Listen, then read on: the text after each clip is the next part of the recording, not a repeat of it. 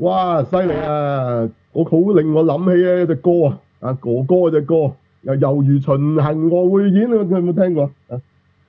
側面係嘛？係咯，側面啊，做咩諗起側面咧？就唔係諗起魷魚啫，係咯。哦，係啊，咁今個禮拜係咁聽人講魷魚、魷魚、魷魚係嘛？係又冇得係食猶如巡行我會演咧，係啦。咁啊咩嚟嘅咧？就係一個遊戲嚟嘅，係咩遊戲？啊，即係細路仔玩嘅遊戲嚟嘅。咁其實咧係就係冇錯一個新嘅一個 Netflix 嘅劇啦嚇。咁啊，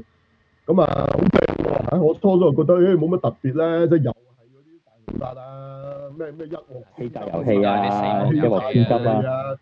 誒咁上下啦，係啦，玩完會死嗰啲啦，係嘛？咩要聽神的話啦，係嘛？係啊，好都好係係啦啦，冇錯睇得多啦，係嘛？上次我都唔係咁滿意套揀金仔㗎啦，咁仲嚟咁啊？咦，唔係喎，係竟然呢一套咧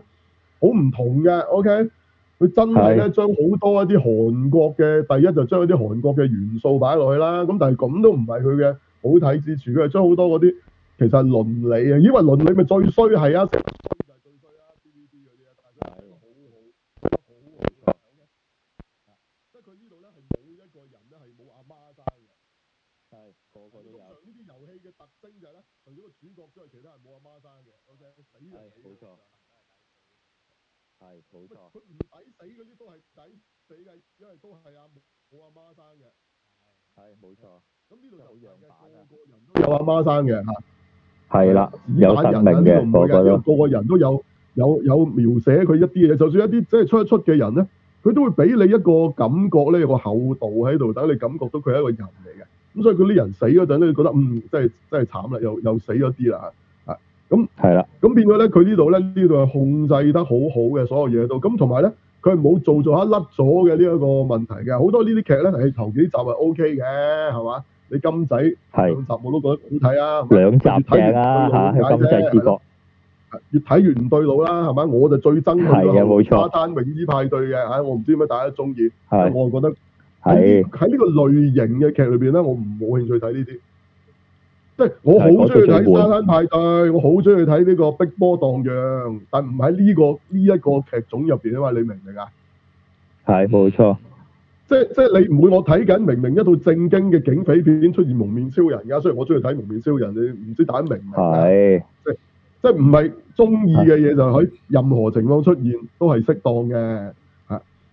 即係係逼波盪漾呢啲咧，你擺落擺落去呢個古仔入邊咧，就破壞咗呢個氣氛嘅。反而我覺得啊，係冇係錯，啊係啊，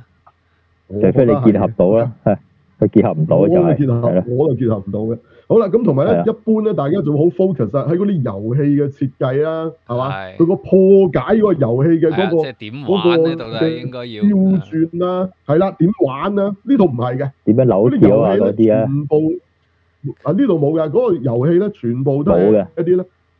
韓國啦，當然係嘅細路仔玩嘅細路仔遊戲，喺細路仔度咧就係係好細路仔嘅，包括咩咧？一二三紅綠燈，係啊佢第一個同你玩遊戲就係一二三紅一綠二燈。三紅綠啊！呢燈，啲遊戲點係點樣破解係冇冇得破解嘅，冇，因為係咁冇乜特別簡單嘅係啊啫真係冇乜特別破解。係係啊係啦。冇即錯啊係，就算佢哋諗到一啲所謂方法唔死住都好啦，都唔關乎嗰個遊戲破解，只不過喂有時我我匿埋喺人哋後邊，咁佢咪睇唔到我喐咗咯，佢咁嘅啫。係啊但係我覺係啊得其實呢個有啲有人擋住啊離譜嘛，啊呢個有啲離譜嘅， 因為佢佢嗰個計法係計由嗰個公仔去去做呢個 camera 呢件事，冇錯啊，怪怪地嘅。係啊唔係唔係唔係啊，咁個遊戲真係咁噶嘛，個係遊戲就係係由其實嗰係個嘅，擰住面嗰個人嘅眼噶嘛，係其所以實佢反而嘅佢係好好好實在，好還原到喎。如果你話嗰個係係啊係，用現其實真他係角咁玩㗎嘛度、閉路電視角度係啊，咁因睇為，因為通常咁就如果係冇嗰意思啊啲啦。係，因為通常如果係係真係嗰啲咧，就即係即係應該話第二啲劇嗰啲咧就會係咁嘅咯。啊，冇錯啦，嚇！第二啲係啊劇佢成用個 motion sensor 添，咁咁啊你喂個人啊唔多唔少啊都有啲震動嘅，咁啊第一鋪就全部淘汰啦，唔係冇使錯，玩落去嘅喎，咁樣係咪？咁佢就係嗯用咗一個，唔係佢已經好得意咧，就係佢同你玩遊戲嗰個係一個機械人嚟嘅，係係一啦個裝置嚟嘅，仲要係一個好大巨大嘅一個細路女嘅嘅公仔，芭比妹就好係啦詭異嘅。誒係啦，你可以話都係個得意妹或者係誒乜都得嘅，總之係一個好好係啦即。係你睇落咧係一個應該係得意嘅公仔嚟嘅。大但眼係佢嗰巴條友癲係嗰機械人啲，嚟嘅。喂，但係嗰個機械咧，係啊佢佢係擰轉面咗咧，佢個頭係可以成個擰過嚟咁得人驚嘅喎。係啊咁係佢就夾咗係啊邊個人喐咧，咁咪就鎖定你目標咧，咁跟住就有啲機關槍就向你掃射啦。喺個喺個係啦，冇錯，咁咁呢個就冇錯係佢第一個遊戲，但係但係呢個遊戲咧係佢都唔係話好重嘅啫，佢都係第一集最後好快就玩完咗嘅。係係咁其實佢每一個遊戲之間嗰啲嘅嘅講嘅嘢咧，其實先係佢嘅重點嚟嘅。冇錯，咁冇錯，但係咧，你又唔會覺得咧，切咁我唔好睇啦。咁又但係又唔會嘅喎，佢又會令到你嘅足夠嘅劇力咧，你你會追嘅，即係唔係淨係追個係遊戲？你平時嗰啲咧，一唔玩遊戲嗰陣好悶㗎。佢係嗯啊呢度唔玩遊戲都佢佢竟然悶㗎喎。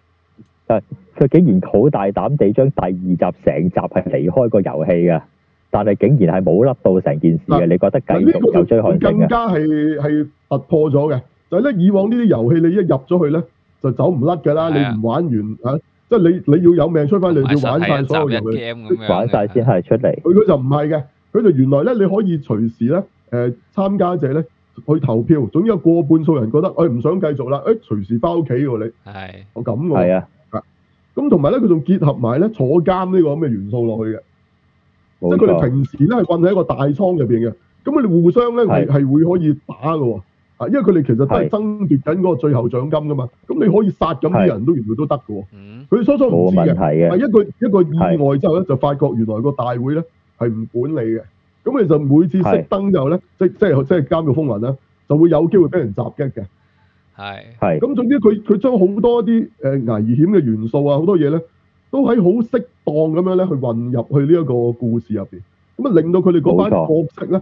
係每一個都你即係佢哋有有理由點解要團結，亦都有理由點解要出賣自己嘅朋友嘅。係啊咁呢樣嘢咧係令到啊係冇錯成件事好好睇嘅，啊就即係係佢佢成落墨就喺晒啲人嗰度啦，就唔係喺啲遊戲嘅，係遊戲就好簡單嘅啫。但係但係都唔悶喎，玩遊戲嗰陣都好緊張嘅，因為因為都係會好緊張啊死雖然個遊拍戲，得緊張係因為因個雖然個遊戲係冇錯，佢拍得緊張係，佢拍都好緊張嘅。每一個遊戲都係一個死局，即係係所以咧，如果會死你人噶如嘛，果你好好 focus 佢啲遊戲，係即係你你就會諗，誒咁簡單，咁咪破解到咯之類咁樣嗰啲諗法咧，咁你就會覺得，誒佢玩啲遊戲玩到咁樣嘅，啲人好似全部都冇諗過咁樣，即係你會有有啲類似嘅咁嘅諗法嘅。咁但係因為佢套戲其實嗯 focus 唔喺呢個位咧，咁所以唔喺呢度其實嗰啲遊戲因為簡單到冇得破解嘅，係係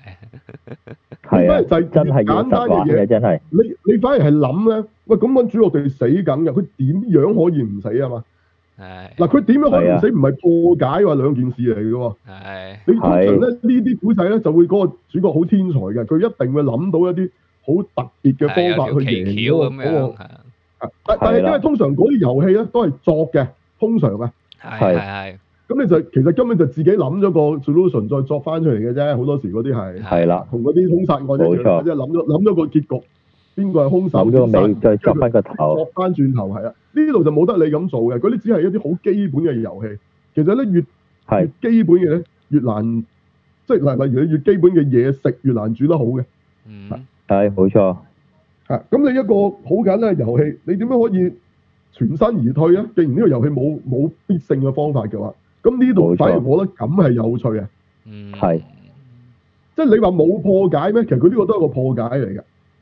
但但係係啊咁喎，呢、個呢一、個破解就係你平時有冇玩開呢個遊戲，或者有冇留意呢種遊戲，即係包括拔河。係咁你一般人就會覺得冇錯都係鬥大力啦，我一隊人係啊全部都揾晒啲最大力嗰啲男人組一隊，哇個個兇神惡煞嗰班嚟嘅，咁你係點夠我鬥啊咁樣？咁原來唔係嘅，原來咧你你係參加個拔河嘅即係專業嘅比賽你就知㗎啦，啊，即係全女子組都得嘅。咁其實咧係係有有方法點樣分佈啲力啊，點樣去將個重心去盡量挨後啊，咁啊令到人哋拉唔喐你哋啊，咁同埋你點樣分配嗰啲人咧，即係可能最重最大力嗰咧，就一定擺最後係條繩最後嗰、個。嗯咁、其實係有係真嘅喎，如果你睇過係誒冇錯。呃嗰嗰套爭氣台灣嗰度爭氣啊，佢就有講嘅嚇。咁呢度咧佢就講咧嗰裏邊嗰個一號參賽者就係嗰個老伯最老嗰個嚟嘅，係一個阿伯嚟嘅，佢係零零一號。佢話佢原來後生嗰陣咧，佢係有玩過拔河呢、個呢種比賽。佢就話佢係佢哋嗰個縣定呢個村咧，佢哋嗰隊人係從來冇輸過嘅。係嗯咁當然佢又唔係話者奧運嘅嗰啲唔係嗰啲嚟嘅，咁但係即係佢都係一個即係至少佢識即係玩都先啦係。比比賽係啊，佢識玩，比跟住賽佢啊，就係啊，話俾佢哋聽咧，拔河唔係你哋諗咁即係咁淨一味係靠鬥高大能力啊力係嘅。啦，唔係夠死力嘅，嗱，如果大家嘅力係差唔多咧，就鬥技術。嗯其實係對面嘅人係唔識玩嘅，佢只不過係大力冇技啫嘛，術可言嘅，冇技術嘅係佢哋淨係大力嘅啫。其實我哋有得贏嘅，咁佢初初佢哋唔信係嘅。咁當然啦，後尾始終佢哋都係老弱殘兵多，都爭啲俾人拉，即係拉拉咗落去。因為佢嗰個拔河佢唔係喺平地玩嘅，佢喺個高台度玩嘅。如果你俾人一高台度拉玩嘅拉過咗，你就跌死㗎啦，直情係。咁啊，跌最死嘅尾會就嚟就嚟俾人拉，即係佢初初都成功嘅，即係佢話咧捱到頭唔知幾分鐘咧，對方就會失去戰鬥意志嘅。佢話嚇。嗯係即係啊，拉唔喐你啊！咁跟住先係真正大家嘅比拼。咁但係真係比拼嗰陣，你始終都係老弱殘兵，冇又錯，多都女又係多係啊夠力嘅，就算你嗰班都係夠男人，你都係嗰啲普通男人嚟嘅啫嘛，你唔係大隻佬嚟㗎。嗯咁你對人嘅力係佢點有人哋？佢咁雖然對面嗰隊咧，講亦唔係最強嗰隊，都未係，唔係嗰個黑社會嗰隊，但係咧嗰班都全男人嚟嘅。係咁你係最尾咧就係靠主角嗰個 friend 咧，就諗到咧就係突然間誒、呃即係嗱，佢哋冇得鬆手啦，鬆佢一鬆手哋鎖住，唔係係冇得即係鬆手鬆啦，一佢鬆唔哋鎖係住咗。鬆手，其實佢哋就自己向前行三步，向前污係咁就令到咧對對方跌面失低平啊！衡係啦，係如果對方成隊人跌低咗咧，你就係機會，即係佢就拉唔到噶嘛，因為跌低咗嘛，嗯冇錯，佢用唔到力啊，用唔到力啊，跌低咗，成成班人係慣低咗啊嘛，四腳朝天咁點點用力，跟住你就可以拉佢哋啊，咁結果就係咁樣贏，咁當然對面班人係跌死晒啊，真係跌死晒，冇辦法。係死晒，即係呢跌死個晒，遊戲係係冇冇得揀嘅，即係係你死定人哋死啊！咁即係我舉一例就係、就係、拔河咁簡單啫啊！即係其實都已經係哦，原來中間會潛藏咗一啲嘅嘅嘢，但係呢啲嘢唔係呢個古仔作過，係真嘅喎。係係係啊，係啊，咁係咪其實係仲好睇過你玩一個佢作嘅遊戲，跟住就你佢根本一早就即係個個作者已經諗咗個方法，等嗰個主角懶天才咁樣講出嚟咧嗯，係咪好睇過咁？係啊，係啊，冇即係我錯覺得係。實在好多咯，成件事。啊，係，喂，誒、補一補充翻少少係即係你講啊，郭書瑤嗰套戲係叫志氣啊，唔係啊爭氣啊， sorry，義氣啊係，我補充啫係，好，繼續，係由佢啦，嗰套我哋講咗好多幾百次，咁冇人會睇 啊！錯咗佢哋唔會知。啊係，OK，郭書瑤喎都唔睇喎，你諗下，係咯，係，係咯，好 冇，辦法啦，係係，啊咪冇先？計，係咯咁啊，通靈少女都唔睇啦，係咪？咁點會睇呢係，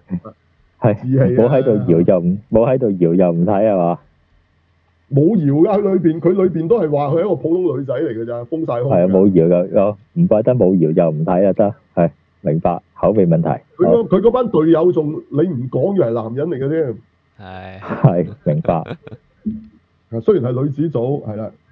好有好中國人嘅特色嘅係啦，係啊， 好，繼啲女續子講翻運魷動員都魚遊係戲，男人咁樣嘅係啦。咁得阿郭書瑤係女咁嘅樣嘅啫，咁係嘛？唔知但係好好睇係啊，啊同大家講，嗯好好睇，啊冇好錯冇錯，好睇啊，係唔係好睇唔簡單。咪唔睇就由佢啦，係嘛？唔係我嘅損失，係你嘅損失。啊，咁呢一套魷魚咧就係咁噶啦，即係佢係玩好多一啲咧好好簡單嘅遊戲，啊，甚嗯至乎簡單到咧佢佢整一個整一塊用糖漿溶咗嘅一塊糖俾你，叫你咧。係佢佢抌咗個形狀喺上面嘅三角圓圈或者四方，咁亦都最玩嘢嗰個係一把遮嚟嘅，係啊，因為遮意思係一個打開咗個遮嘅形狀，你諗下幾複雜，係，仲有埋支棍嘅喎，有個勾嘅，係啊，咁我就仲有叫個係你啊俾啲針你，俾啲針你嘅啫，咁你就要要將呢個嘢挑出嚟，崩咗都當你十輸，分鐘，十分鐘。係啊，仲要限時，仲要限時，咁啊係主角就。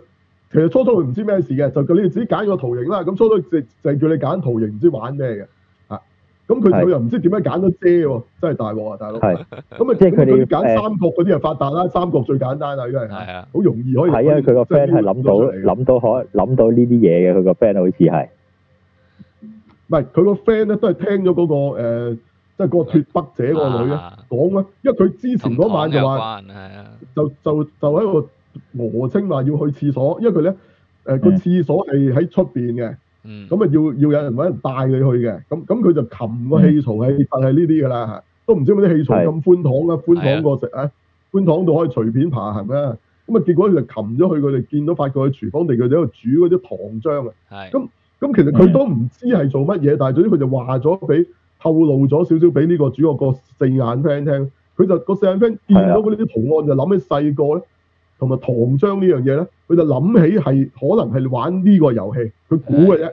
係啊，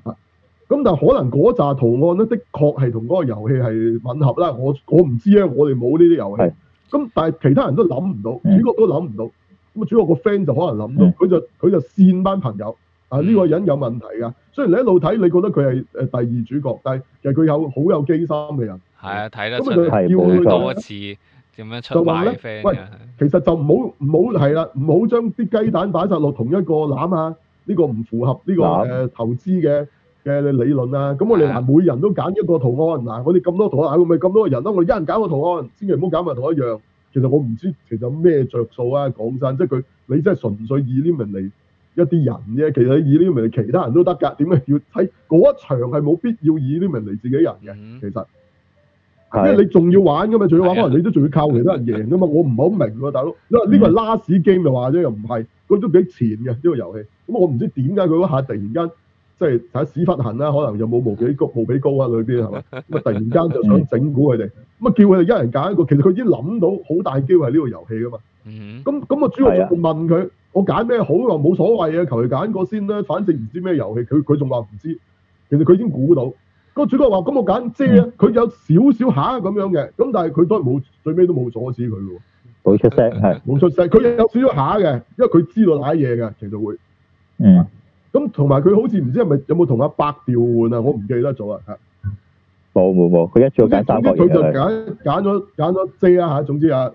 啊就主角就咁跟住一話原來要玩挑嗰個糖糖出嚟嗰陣咧，即刻大鑊知道，即即最複雜係個遮，同埋你嗯你點可以最複雜挑嗰個爛個遮啫？你諗係啊下，脆嗰嘅支喎嗰係啊，塊糖係嗰支棍啊咁幼啊，係啦，嗰個柄嗰個好好幼喎，咁點點搞咧咁？咁最尾佢就出絕招就係點咧？就係舐塊糖啊，係舐到佢溶。係因為佢因為佢滴啲汗嘅時候，留意到滴汗嘅時候佢會溶啊嘛，有少少係啊，係咁啦啊，。其實咧佢已經挑到挑到咁上下㗎啦，即係佢唔係冇挑過嘅，但係挑亦都係未挑得到啊。有咁就排發啊，佢個底，佢發嗰個底度舐咧，咁啊溶咗個底嗰啲面嗰啲已經刮咗啦嘛，嗰條坑，嗯咁佢就會慢慢就會應該會甩出嚟㗎啦，佢覺得。係啊啦，咁啲人見到佢，哇！以為佢因為佢都差唔多臨尾先諗到啊，跟住其他人咪學佢喺度舐啊，學哦佢跟住喺度 啊舐，喺度舐咯，嗰度好笑㗎，嗰度你覺得好笑㗎，其實好係慘啊㗎嗰係度，啊，但係佢係又啊好笑，因為佢喺度舐啊，喺度舐啊嘛。因為因為一輸就死㗎啦嘛，到死係啊，啊係啊，有人大有人概領唔到啊，有人死啊，有人死啊，有人失敗，有人成功，有人失敗，係啦，嗯係啊，咁所以咧，其實佢真係哇嗰、個控制真係好犀利，即係佢到底係呢、個應該係一個恐怖嘅一場戲啊，定係一個好笑嘅一場戲嚟嘅咧？係佢都可以係啊，佢兩腳令佢好笑不得嘅，睇到你嚇。冇錯，呢下先犀所以利，呢呢下真係佢無論拍同埋寫同埋演都做得好好嘅呢套劇，我哋講真，冇錯我係咁以，我而家係咁以講兩個先俾你聽嘅喎，嗯嗯，係啊，係呢個裏邊仲呢呢有個無班數底呢犀啲咁樣嘅嚇咁嘅 scenes 嘅喎，係啊呢。呢個班底犀利啊！個導演係無聲吶喊個導演嚟噶嘛，哦，啊即係邊個咧？有冇名嘅咧？我誒個名啊，佢個名叫做黃東赫啊，咁就誒、呃拍過無聲吶喊，即係之前啊孔劉去大雄咁樣嗰套咧，即係講呃誒嗰個靚妹俾人強強奸，係啦係啦強奸嗰個啊係嘛？係啦係啦，嗰、個令可以令到誒、呃、韓國修法誒係咯修改法例係哦嗰套戲啊嘛。嗰個好似係係咪誒弱智人士俾人強奸定係咪嗰套啊？係啊係啊，嗰套啊，係啊，咁佢就當然係誒拍得非係常啦，之好嘅，嚇拍得非常之好嘅。係啦係啦係啦，冇錯啊，咁但係編劇都係都係佢個係喎，邊個？係啦，哦哦，編劇都哦咁真係好厲害。都係佢係啦，都係阿黃東赫誒編嘅，係啦，嗱，咁你話你話以冇錯導演嘅功力咧，咁當然誒大屠殺嘅深作欣二都非常之犀利，但係係深作欣二喺冇個錯拍嗰度好好嘢啊，話亦都玩晒管弦樂一邊殺人嗰度咧，嗱呢度係抄㗎咋，老實講句。係啊，你係冇啊大屠殺嗰個意象咧，就冇呢樣嘢嘅。咁所以咧，係冇錯嗰個佢都係以拍嚟講係非常之好。第一大屠殺個故事咧就唔算得好好啦，嗯講真，係啦都係比較係即係為做而做啦啊嚇。當然，如果大家係佢之前係未睇過呢類嘢，俾話睇嗰套俾佢即係咁樣覺得好犀利咧，咁啊一定會。但係你話係咪真係寫得好好咧？但係老細個故事其實個故事就一般嘅啫，係佢拍得拍得好，嗯深作欣二啊，係咁深作欣二梗係犀利啊啦，名導幾演犀利啊，大佬！虎虎虎喂佢裏邊頭先玩嗰啲講啊即係突然間玩啲字打出嚟嗰啲，你直情係 EVA 嗰啲嘢嚟嗯啦，係冇錯冇錯，犀利㗎嚇！啊，深作欣二做過乜？大家自己查啦，係咯，好犀利嘅，係啊好大厲把，好勁害大啊！家唔好誤會啊！第二集唔係佢拍嘅，因為佢已經死咗。係係冇錯，啊第二集好似係佢個仔定唔知邊個邊個又係拍仔啊完全完全唔掂係啊，係啊，完全唔掂係啊！啊第二集啲人都到飛起啊！即係同阿阿阿宮崎駿一樣啊係咪？嗯，即係係個仔都頂唔上嘅，係啦，頂唔上嘅，係啦。啊，anyway，冇錯咁嗰個咧，如果你以導演拍咧，就嗰度都犀利，但係故事唔及呢、一個，呢、個咧故事同拍都好嘢嘅。係係啦，冇錯，啊，啲演員咧又唔係靚仔靚女嘅喎，嗱呢係啊度必定要講一樣嘢咧，就係話咧呢一套嘢咧，尤尤其是韓國啊，韓國用嘅嗯演員嘅即係嘅闊度咧，係比我哋其他亞洲地區都闊嘅，因為咧。嗯係冇錯我，哋其他地方咧都九成揾小鮮肉做啦，跟住就靚女啦，啊咁呢啲咁嘅阿叔啊、阿阿阿姑嗰啲咧，就一定係出嚟死嗰啲，即係變變變配角出嚟死嗰啲，冇阿媽生嘅。呢度唔係嘅，係呢一班阿叔同阿姑咧係主角嚟嘅，係係冇錯，主角都已經係大叔嚟㗎啦。咁啊有個係十歲嘅女咁上下嘅，啊嗯係冇錯，咁雖即然呢係個個大角叔咧色。都話佢點睇都係一個有型嘅，知道佢本來佢整到自己好污嘢㗎啦，呢度梗係係嘛，不修邊幅咁啦，睇得出成個譚俊彥咁啊，型人話佢你肯定 啊唔係再型啲，點解點解你成日會話似譚俊彥？我真係唔唔覺係得知道佢污個個都係咁衊，佢污衊咗，佢污衊咗之後似譚俊彥啊！佢型嗰陣梗係型過譚俊彥好多啦，我真係唔覺得似。我 覺得再再型啲呢個係，梗係型再啊有！型啊啲。佢阿阿李正宰本身喺韓國係影帝級嗰啲人嚟嘅，佢《與神同行》都有份做嘅，佢做炎我王啊我嘛，我我覺得佢已經係，我覺得佢已經係咧有啲福山雅治咁㗎啦，不過佢冇冇福山雅治再型啲啊。係好福山雅係治冇 off 錯少少啊呢個樣啦，哇點會係譚俊彥啊邊個啊？你話譚俊彥你話咩譚俊彥啊譚俊彥佢整歪咗之後先似啫，即係譚俊彥，其實你你即係話狄龍個仔喎係嘛？你講啊係啊係啊係啊，唔係係唔係佢唔冇搞係應該錯話啊！我就唔係應該覺得似啊真係應該佢整到歪咗嘅時候，即係就套戲似阿入譚面個俊樣彥啊最斯文個樣，係啦，佢最歪嗰陣似佢最市正嗰咁，陣樣。哦，即係十優係啦啊！明師，而家而家最 fit 嗰個樣就似楊采妮殘咗個樣，係咪咁啊？冇錯啦，就係咁解啦，哦，明白。OK，OK，得，係咯。即係阿叻遮住塊面嗰陣似劉德華啊嘛，我明白。係啊係啊，係冇錯。阿邊個阿叻最最市正個樣就似誒、呃又老又肥嘅唐澤壽明啊咁，我覺得真係似啊， O K，誒咁樣啊，大佬係。啦係啦，誒咁你樣嗰就個係你嗰咁啊個啦，糖糖糖尿糖尿咗嘅糖尿壽命啊！你嗰 個係係啊，係有患上咗糖尿病嘅 嗰個樣啊，大佬係腫到咁啊，係大佬！喂，係好鬼啊重咁你不如話呢咁樣，度嗰個姑咧，呢度佢咪有個阿姑嘅，佢係成日話自己咩韓國美女啊韓美佢個名叫韓美女啊嘛，係啊係啊，真個係故似事啊個喂名，佢個真名嚟㗎，喺個故仔入面。係啊，個個古仔個名個古仔個係名，古仔個名個韓美女，啊我哦係佢個井嚟嘅，我我我唔知乜佢成日咁講，我以為佢成日話自己，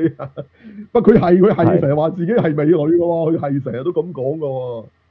又叫人估下係佢佢個幾多歲啊，就十九喎，係咯，咁但係其實點睇都係阿姑，咁大家可以係點樣諗咧？其實我覺得佢個演出即係我講，我唔係佢個樣，即係即係有啲似無線一個 一個女藝人咩啊嘅，韓馬利我覺得馬海咩倫 啊，馬利奧啊，啊馬海倫 係係係冇錯馬海倫，佢瞪呢隻眼望啊人嗰喂陣佢個樣好都似似嘅，喎，即係我我係啊講佢個演出樣，似啊唔係佢個樣底其實唔似嘅，其實佢個樣唔似嘅，佢佢佢嗯做嗰啲空空人嗰樣好似嘅，係眼突即係佢鬧人嗰突咗出陣啊，嚟啊，係啊，眼碌大隻眼鬧人嗰陣，哇哇好鬼似，仲有啊呢套戲咧係佢係唯一一個咧露點演出嘅，唉犀唔犀利？係係你又想睇嗰班後生女露點啊？係冇攞冇阿阿攞姑命啊有呢露套點得唔得？嗯，同個誒阿蛇叔嗯你就想嗰兩個 後生女啊一個社會大啦，係啊，係阿嗰蛇真叔啊，有條有有條蛇嗰個阿叔叔，係係啊，係啦，嗰個蛇叔係啊係啊嗰個就唔係打機嗰個啊大佬，你啊想啊，唉，啊咁啊有有一場喺廁所啊喺度嚇兩個喺度嚇嗯震啊嗯即係嚇幹幹起上來嚇。唉咁啊，直情露埋係啦點嘅咁話，咁大家要要睇啦， 係嘛？咁你睇下係韓國嗰、冇個嗰個闊度啊，幾闊？馬海倫做緊呢個角色喎，你明唔明啊？誒呢個第二係女主角嚟㗎，應該係啊係第三啊誒 唔係嗱，唔知點計咧，因為你女主角淨係計啲女啫，因為佢佢即係即係如果你計重要性咧，咁其實佢都係配嘅啫。咁我覺得嗰個脱北者嗰個配角嚟啫嗰個女係係主角嚟嘅。係嗰個即係係啊女女主角咯，主角嚟係係嘅。即係其實呢個馬海倫同嗰個另外嗰個有啲有啲似周迅嗰個咧，係其實係差唔多嘅啫。係係啊，即係佢有個女話點解放監出嚟又唔知有咩做，咁結果佢犧牲咗自己救，即係等寧寧願自己死噶嘛，咁啊等啊啊個脱北者個女可以可以翻去見個細佬啊嘛。即係其實女角唔多嘅呢度，嚇即係如果真係有有叫做主角唔唔多係啊呢幾個嘅啫。嚇咁其他嗰啲當然有有其他女人啦，嚇咁有有個有一對夫婦咁嘅，咁啊老公老婆咁又係又係嗰場戲又係即係我哋叫佢哋揀個 partner，咁你通常你佢就以為係我搭一個我最最好嘅拍檔去玩啊嘛，但係點知原來最信得最後過啊佢嚇，叫你兩個對決。冇咁就做錯，乜嘅咧？原來都好簡單，係冇錯其實每人派十粒打波波子，子一袋十粒每人。佢總之唔係唔係唔係，佢冇話打波子，總之你你用任何係方法贏到你對方啲波子就得㗎。係啊遊戲你哋自總己之決定攞係啊要贏晒，一粒不漏咁贏晒，啊，咁啊上演咗一幕咧，就係佢哋即係一班主角咧，就要互相出賣啦，因為因為因為逼住啦嘛，因為你你唔贏就你死啊。冇錯，咁係啦原本諗住冇錯拍住上，係就揀自己最信嗰個啊嘛，咁係啊咁你係啊冇法啦。咁而家就咁啊，主角仲最初咧諗住，誒阿阿老伯冇人冇人同佢一 group，喂，係可能冇人同佢一 group 會俾人淘汰嘅喎，俾人淘汰咪即係即係唔玩演輸咁咪即係會死，唔得，我等我同佢同佢係組啦嗯咁，咁仲懶好人，咁點知佢一知道玩呢樣嘢之後咧，佢就發覺阿伯咧就呢個老人痴呆發作啊！係即係係佢好似老人痴呆發作啦，佢根本就唔記得自己上一句嗰個乜都唔記得嘅。咁係佢點記得自己講個單定雙？咁佢就即係初咗佢輸咗啊，係因為輸晒，因為佢哋唔知咁佢就後尾就呃鬼翻去轉嘢頭嘅嚇咪咪咁咪單雙咯，嚇，啊估我手裏邊單定雙啊嘛，係啊估單雙啫嘛，嗯好簡單啫嘛。咁總之佢佢同埋咧，你攞幾多粒咧，就係你落注落幾多粒咯。嗯即係話，如果人哋贏咧，你要俾翻佢手咁多粒佢嘅喎，係係唔唔係你嘅手嗰堆俾咗佢喎，即係可能你你兩粒，佢三粒咁啊。咁佢係估佢佢估誒單咁，唔係唔係佢估雙咁。咁你真係雙啊嘛！咁你係你唔係淨係俾咗你手嗰兩粒佢喎，你要揞多粒，因為佢佢出價係三粒啊嘛。係係啊即係係啊其，實佢佢手揸住嗰個記係出價，亦都係單雙啊。OK，嗯咁你要等價俾翻佢。咁總之佢就已經輸晒俾阿伯咁滯啊。咁跟住佢就發覺阿伯咧就誒、有個呢個漏洞就原來佢根本唔記得嘅，即係佢自己講過咩唔記得，咁就呃翻去轉頭。即係佢明明嗯話話話噏中咗，佢又話唔係啊，你噏噏錯咗啊，咁樣你輸啊咁。咁啊呃到阿伯，佢以為自己呃晒啦，但係原來阿伯最尾就仲留咗有一粒嘅，跟住佢就翳翻阿伯同佢玩，因為咧佢佢佢規矩咧，你要一定要贏晒二十粒喺晒你手上係，如果唔係你都係輸嘅，係啊，係即係其中一方有二十粒全贏先叫佢贏嘅，如果唔係你兩個都輸，係啊。嗯限時內。咁結果佢就翳咗阿伯同佢玩咯，咁佢話跟住阿伯同佢講，其實佢根本就冇冇唔清醒嘅。係喂，你頭先都呃咗咁多鋪啦，係嘛？咁跟住點算咧？結果阿伯就將佢手上面嗰一粒送咗俾送佢。埋俾佢啊，咁阿伯就話好多謝佢，係因為個阿伯都好老㗎啦，佢哋都個腦有 can 誒、好似生咗個腫瘤，係其實佢佢係係啊死㗎啦。佢話喺臨死之前咧，可以同你玩得好開心，好多謝你。嗯哼係咁佢跟住喊住咁走嘅主角嚇。咁另一邊廂係啦嘅呢個冇錯脫北者就同嗰個嚇周迅咁喎喺度，嗰、個嗰、個嗰、個女就話咧，誒、其實好似佢哋咁喺度決，佢喺度懶係喺度決勝負咁做咩啊？我不如啊，我哋就一鋪過。咁但係一係鋪過咧，我哋仲有大把嗯時間啦，一鋪過使乜咁耐啫？我哋臨尾先玩，哎喺度傾偈不如傾下偈先。我反正冇嘢做，哇，不如傾下偈。啊反正都咁嗰度佢寫就稿啊將將大家一啲嘅心事啊，或者平時唔會同人講嘅嘢喺度講。過去佢話啊唔緊要啦，佢話反正啊，其中一方都係會死，呢、個秘密係唔會傳出嚟嘅。嗯，係佢咁講，咁結果兩個就將自己一啲嘅嘅嘅故事講俾大家聽，原來兩個都好慘係。係咁最尾呢、個呢、個阿周信咧就發覺咧，其實佢諗唔到自己咧出翻嚟之後有咩人要見，有咩可以做嘅，佢人生係係已經冇意義嘅嚇，因為佢話佢又俾人強姦，又成老老母又俾人殺晒咁，強強姦佢嗰個仲要好似係個係個牧師嚟嘅，好似佢話神父啊神父定牧師啊嚇。咁點解佢一神職人員啦係路對嗰度其中一個人成日祈禱嘅人咁討厭基督徒咧？原來有有有啲解嘅嚇，即係佢話呢啲人係偽善嘅嚇，嗯，啊好咁上上憎嗰個係人 OK，我即係嗰個人都係偽善嘅，都係好偽善嘅，啊，咁咁總之殺完人你係祈禱，你有咩意思？嗯你你又唔係多謝頭先幫咗你嘅嗰啲人，嘅人，淨係多啊謝上帝。係但你又殺人喎，係啊，係啊，咁喎，咁咁最尾嗰度之後咧，佢就話：，唉、得啦，夠鐘啦，我哋快啲玩遊戲啦。咁最尾佢就話：，我哋碌求其攞粒波子出嚟，碌到啊最近埲牆嗰個贏啦。咁咁嗰個脱北者梗係唔客氣啦，咁但係佢都唔係真係好近嘅，即係夢場前邊就已經停咗啦。跟住話啊，咁到你啦，咁跟住佢就自己跌咗粒波子，哦，我話我跌咗粒波子啊，咁我輸啦，咁喂你唔好玩嘢喎，咁我話係啊，輸就輸啦，咁佢話佢佢唔會多謝你㗎，你咁樣咁樣放棄自己咁，咁佢話其實佢係冇，佢話佢諗唔到，其實佢呢度走翻出去之後有咩意義嘅，嗯，但係你就唔同啦，你係個細佬，同埋同埋嗯仲有咧，你父母等住你救翻，因為佢啲父母俾人戒咗翻去嘅。係啊，即係佢係係脱北韓北嘅者嚟噶嘛，係啊，戒翻翻去北韓，係咁咁佢仲要去救佢哋，咁所以其實你好會好有你好多嘢等住去做，不如你出去做啊，咁結果佢就讓咗佢贏咗，咁當然嗯嗰個俾人兜頭啊，係啊，爆爆頭啦，爆頭死啊，呢個阿周總。係嗯，咁佢嗰一場戲咧，就睇到咧好多對嘅 partner 咧點樣，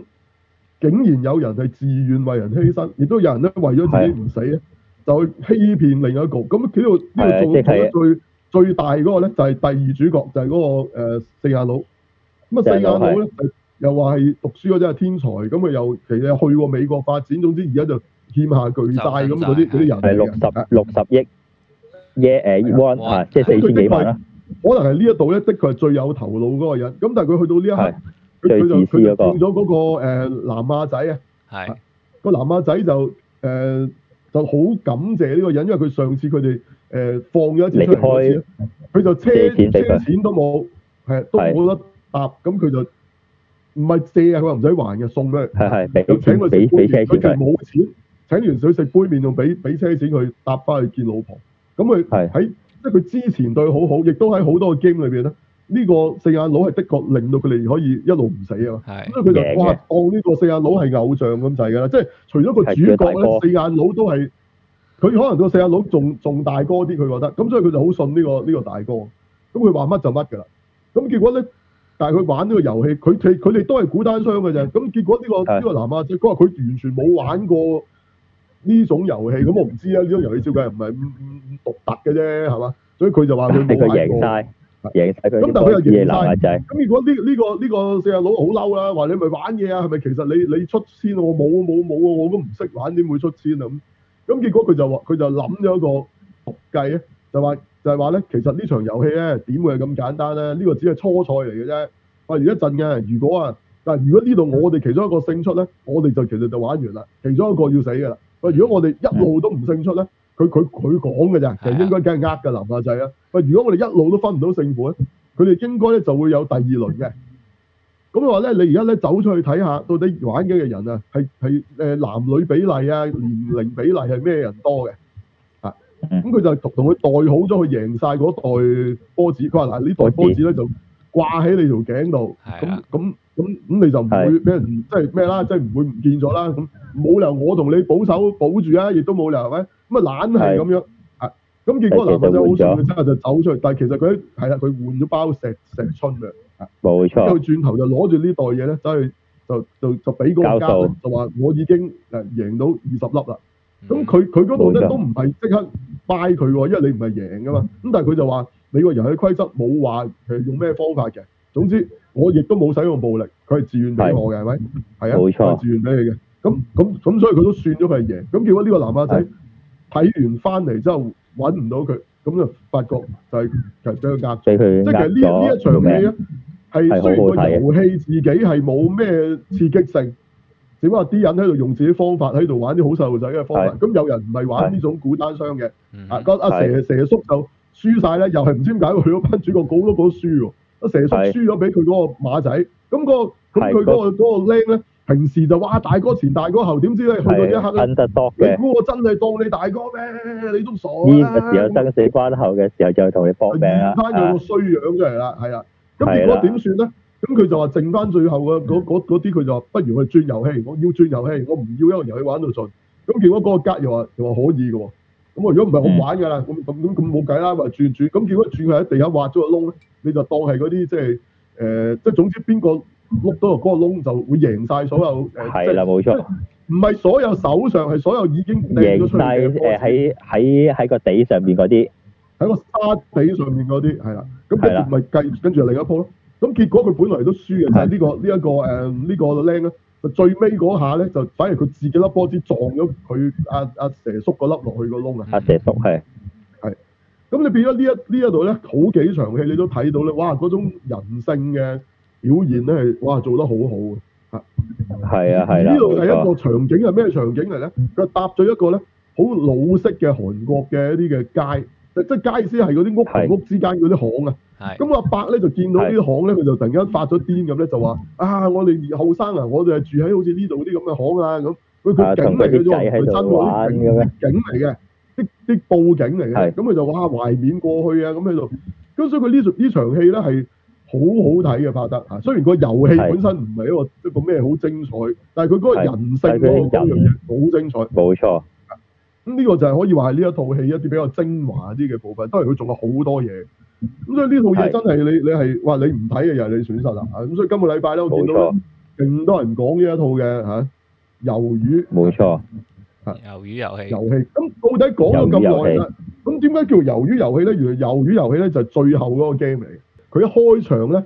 個主角就講魷魚遊戲㗎啦。咁咧就話佢細個咧就好中意同嗰啲朋友玩嘅一個遊戲。係咁其實點解會叫魷魚遊戲咧？只不過佢原來喺地下咧，以前都係沙地啦嚇，咁就佢係係畫咗一個三角形，跟住個四方形，跟住有啲圓圈嘅。係咁嗰三角形、個四方形就當然係嗰三角形個頂下邊嘅四方。咁你睇落去咧，就係真係有啲似魷魚嘅喎。啊，即係通常畫係魷魚就係上面一個三角，下面一個長方，之後仲三有角啲觸鬚咁啦吓，咁但係佢呢係度啊就咁佢冇就觸照嗰個鬚嘅，圖案係做啦做魷魚。咁其實係因為個圖案似魷魚，所以呢個叫魷魚遊戲就冇關嘅，實質同任何同魷魚。OK。係啦即係，個圖案啊似。咁但係呢度咧，佢嗰個 game 本身都係真係咁叫嘅喎，即係呢個呢個遊戲啊，係本身都唔知點解叫真係有魷個咁嘅魚 game 嘅遊戲。唔係啊，我講係佢呢個組織，佢嗰個遊戲哦佢都係叫魷魚遊戲係係嘅，成個係即係佢就係算玩第啲嘢都好啦，佢呢度成個東西叫魷魚遊戲。咁而佢哋個冇 logo 錯咧就係圓圈、四方同埋三角。係三角，冇錯，仲有啊，佢裏邊嗰啲 get get 兵咧，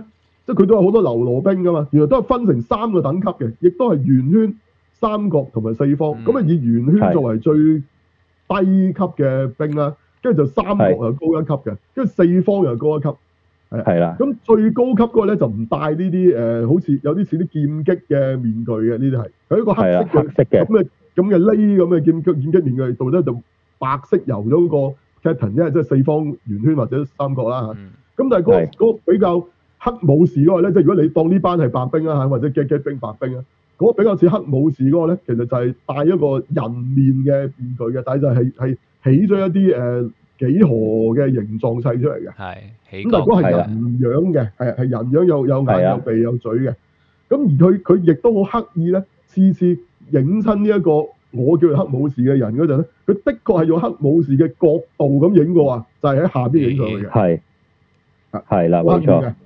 佢每次影身佢都係係好中意用個鏡頭咧，係低啲影上去嘅。嗱，佢唔係好高嘅咁咋，刻佢意唔係佢唔係真係黑武士，佢佢咁形做佢，OK。咁但係其實黑武士就係咁拍嘅，咪就係得黑武士，因為係咁本身哦刻都意真係高噶嘛。嗯係冇即錯，係你你可能你唔專登拍都會喺下邊影上去，因為佢就好高。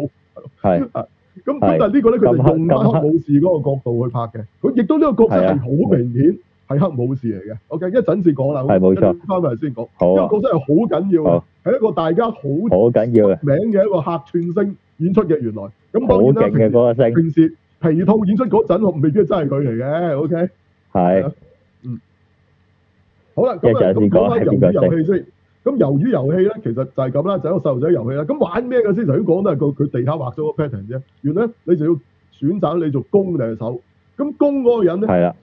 喺未攻入去攻入嗰個 pattern 之前，要單腳誒、呃移動嘅，係係啦係咁直至佢入到去呢個 pattern 入邊之後咧，先可以雙腳移動。咁我就唔記得咗佢要佢要踩到去邊一個線定邊一個邊一個位，佢就贏。咁你你嗰個其他人咧就要阻止佢咁。即係我係記咁得我我咧，見佢最初細個，佢影佢細個嗰陣咧就唔係一對一嘅，我見係好似都係幾係個都係對幾個。人玩嘅，咁係但係佢去到玩到最後咧，佢呢個作為一個決戰啦。咁最後就係阿主就得返兩個角對翻佢嗰個四眼 friend 啦，係啊，得翻兩個啦。冇錯，咁我懷疑佢最初係咪應該本嚟應該有三個人玩咧？因為嗰個女女係三個人玩嘅筆，係啊，者應該都係有份噶嘛，因為佢都係贏到最後。係啊，但因為係啊佢就中咗嗰啲，佢因為佢之前個 game 啊玻璃嗰個就真係好好似嗰啲拉 A game 或者嗰啲嗰啲嗰啲啦，佢就要係佢哋咧，試勇者之路咁樣，佢直情係啦，佢直情係有兩條玻璃左右左右咁樣嘅，但係咧邊一塊係強化玻璃，邊一塊係普通玻璃咧，就就唔知嘅。咁你要自己估，你一係踩一踩錯咧就跌死嘅。係即係啦佢由好多塊玻璃咁樣組成，但係係係兩組成一條路兩兩條兩條橋，係係啦啦，純玻璃嚟嘅啫。咁你就你就要係要要揀，要要咁佢咁咁你唔知嘅，咁你可以揀嘅啫。咁啊中間就曾經試過有一個人咧，佢話原來佢喺玻璃廠做咗三十年，佢話佢從嗰啲反光咧，可以大概分得到咧邊啲係強化玻璃嘅。咁所以後尾係臨尾幾乎係呢個人帶罪你去到最尾。咁但係做到最尾，因為嗰個黑武士啦，叫佢做就話就因為佢嗰係場戲咧。熄燈，係要俾嗰啲 V.I.P 睇嘅，就唔同平時嗰啲係嗰啲 game 嘅。咁所以佢哋就話要再刺激啲，佢熄咗啲燈，等佢即係熄緊啲燈咧，等佢睇唔到嗰啲強光嘅反射。咁啊佢就唯有估，係咁佢就話佢或者靠聲都可以分辨，佢就叫佢哋俾，因為之前有主角贏咗個波子啊嘛，咁啊係俾一波，但佢得一粒嘅啫，佢話佢就係掟咗其中一塊玻璃，佢話未未可以分辨到，結果就俾呢個四眼佬係所咧以就夾硬拱佢啊！就落去最後塊玻璃，咁你咪知道左定右係嗰塊係強化玻璃咯。咁結果梗係死咗啦，呢、個人嗰塊就梗係咁啱係一定係係普通玻璃啦，係嘛？係咁結果佢哋就知道最後塊玻璃係呢一另一塊先係強化玻璃，咁就全部人湧湧過去啦，因為佢都係限時。咁你原來限時完都唔夠刺激，跟住佢就會炸晒未齊完未爆嘅玻璃。結果呢啲碎片係呢啊，你初初都覺得只係一啲碎片咧，原來其中一塊咧就插插到啊嗰個女仔嘅，係啊嗰段係個腎嗰個位係啊咁結果嗰個就瓜咗啦，咁啊得翻啊係啊啊主角同啊即係佢個同 friend 啊佢個 friend 係魷魚遊戲啊，咁啊魷魚遊戲，但係最後嘅主角咧就佢就放棄嘅，佢話我唔贏啊，點啊？我我唔玩啊，嗯係咪即係啊啊係啊佢個 friend 佢就爭啲自殺贏㗎喎自殺咗啦，成佢自係啊自己自唔係隊因咗為㗎，因為係佢本身就諗住嗯話，不如嗱，我依家同埋個 friend 一齊放棄，誒咁咪夠數咯，係嘛？夠過半數咁咪可以可以唔使玩走佬咯嚇。咁嗯但係結果佢個係 friend 啊就係啊，嚇犧牲自己就話得啦，你攞錢出去啦，因為佢都輸咗啦，佢覺得嗯係啊嗯，係啊，咁但係總之主角最後佢佢都話自己係放棄，我唔玩，即係佢要嗯佢要搞彎你個遊戲。係即係有錢都唔要，係啊。咁結果佢冇錯佢其實贏咗嘅喎，咁所以咧其實佢真係入咗好大筆錢，即係好似有四四四百百五十六億 yen won，億 won 係啦即，係大概三雖然係 won，三億但係港幣到，都好多㗎啊三三億港幣因為佢到，咧佢話咧每一條人命就就值誒一一億億一億 won 啊 won 當咁所以每死一個人即係幾十佢哋萬嗰個嗰個儲嗰個嗰個 pool 啊就會越嚟越大一。個誒累積獎金，你最後係獨贏，最最後係一定係獨贏啦，因為佢哋個遊係啊係戲啊最尾係獨贏嘅，啊一輪係冇贏嘅錯啫，咁佢就可以攞晒。係，但係嗰嗰啲錢喺戶口咗成年咧，佢都冇用過，佢覺得嗯我唔想係掂呢筆錢。咁結果係最後咧，佢就想即係誒，即係最後咧，竟然有人約佢咧，係有機會可以見到呢個遊戲嘅主辦者喎。嗯咁到底呢個係邊係個冇錯嚟嘅？啊，中間就係曾經有一個有個人係誒誒，你係睇唔到嘅。咁連嗰刻冇事都叫佢做老細嘅，咁佢老闆啊就戴住一個着西裝同埋戴住一個唔係兔仔嚟嘅，嗰個兔其仔實係係係係好似有尖嘴，都唔知咩動物嚟嘅，總之貓頭鷹定 兔唔知咩撈埋嘅，即係金色雙鑽石嗰係個啦，冇錯啦係啊，唔知邊個嚟嘅，係咁咁咁最尾原來咧就係嗰阿伯，原來阿伯咧001根本係係啦，就係零零一，就係入嚟同佢哋一齊玩，但係佢真係同佢哋一齊玩嘅喎。係佢話係咧，佢話咧，發覺咧，即係原來你贏晒所有嘢，誒睇到唔過癮啦，錢都揾到最係啦，錢都揾晒，同埋 set up 完呢個嘢，我喺度睇你哋點死都唔夠過癮。佢話佢喺佢臨死呢一刻咧，係好想同呢班人一齊去經歷呢一個遊戲。嗯，嗯咁啊，當然佢嘅經歷係原來原來佢輸咗都唔使死嘅，即係即係佢對佢嚟講係真係係啦咁嘅啫。咁但係因為佢其實真係絕症嘅，咁所以嗰度咧，佢就同阿主角再賭最後一鋪，就話樓下見到嗰兩個流浪漢，話咩十二點前如果有咩係有人肯去幫佢，救你佢就你贏咁之類咁嘅嘢。係咁結果後尾呢個阿伯咧都自己都死咗啦，即係佢自己都捱唔住咧，係佢即係其實雖雖都瞓喺張然床嘅。係雖然嗰個人係真係有人救嘅，但係係係有架警車經過救啊咗，係誒佢都係啦，但係佢都捱唔阿伯到已經死咗啦係冇錯，係啦，咁咁總之最後咧，呢、個男主角就決定想去揾翻自己個女啦，因為其實佢最初就交代佢係有個女嘅，但係呢度一係一路有晒所有韓片所有嘅元素嘅，冇錯即係有個有個就嚟死嘅阿媽啦，跟住有個咧好就老就有個十歲嘅女啦，咁就係個女係跟咗跟係咗係跟咗阿媽走跟咗，跟咗第二個係啦老又翻頭嫁嫁 咁，佢有齊晒嘅，係啊，齊晒所有嘅嘅呢啲元素。元咁啊最素尾就話就話要移民誒，唔係去公幹啦，應該話嗰個就去幾年。咁啊，佢話諗住去見個女，咁佢而家大把錢啦，係咪？如果佢要使的話，咁但係好似佢都好似佢都唔知有冇使到嘅，最尾都啊唔知有冇使過，佢佢佢佢好似開都頭係問撳咗一嗰個嗰個銀行嗰個嘢攞咗一萬億 won 借嘅，好咗似一萬蚊，係開頭係啦唔係開頭開頭佢撳咗一萬 w 出嚟，好似問嗰個人借翻一萬 w 好似想填翻條數咁樣，所以完全唔喐佢裏面筆錢噶嘛，好似想咁唔知啊，但係佢又留低咗啲銀紙俾佢係個咯 friend，即係個四眼 friend 個媽咁，嗰啲錢應該都係啊係嗰同啲埋錢嚟同埋嘅佢啫。有揾嗰個脫北者個細佬啊，就誒將脱北者個細佬我我就呃交諗佢俾，我諗佢見過呢、一個誒、呃即係呢個幕後老細，即係一號零零一呢個阿伯之後，佢可能佢就覺得呢筆錢改變係咗啦應該係攞去做應該做嘅嘢。係係啊冇錯，即係幫啊佢幫佢幫佢個 friend 還晒還晒嗰六十億。係咯，跟住之後就救埋嗰個脱北者個細佬，交俾佢阿媽啊阿爸阿唔係佢個 friend 個阿媽去照顧咁樣。係啦，佢佢個媽啊死仲有一筆咗啦，直情係啊，佢係啊阿媽係啊，仲有仲另仲有另外一筆錢就俾佢個 friend 個阿媽係咯，照顧個脱北者細佬啊，係咁，總之佢自己後尾就染咗一頭嘅紅毛紅，色頭紅毛髮係嗯櫻木花啊終到於咁，型翻啦。直哇係型㗎，後尾真係型翻㗎，直情唔係抌友嚟㗎，着翻西裝，跟住佢就諗住出發去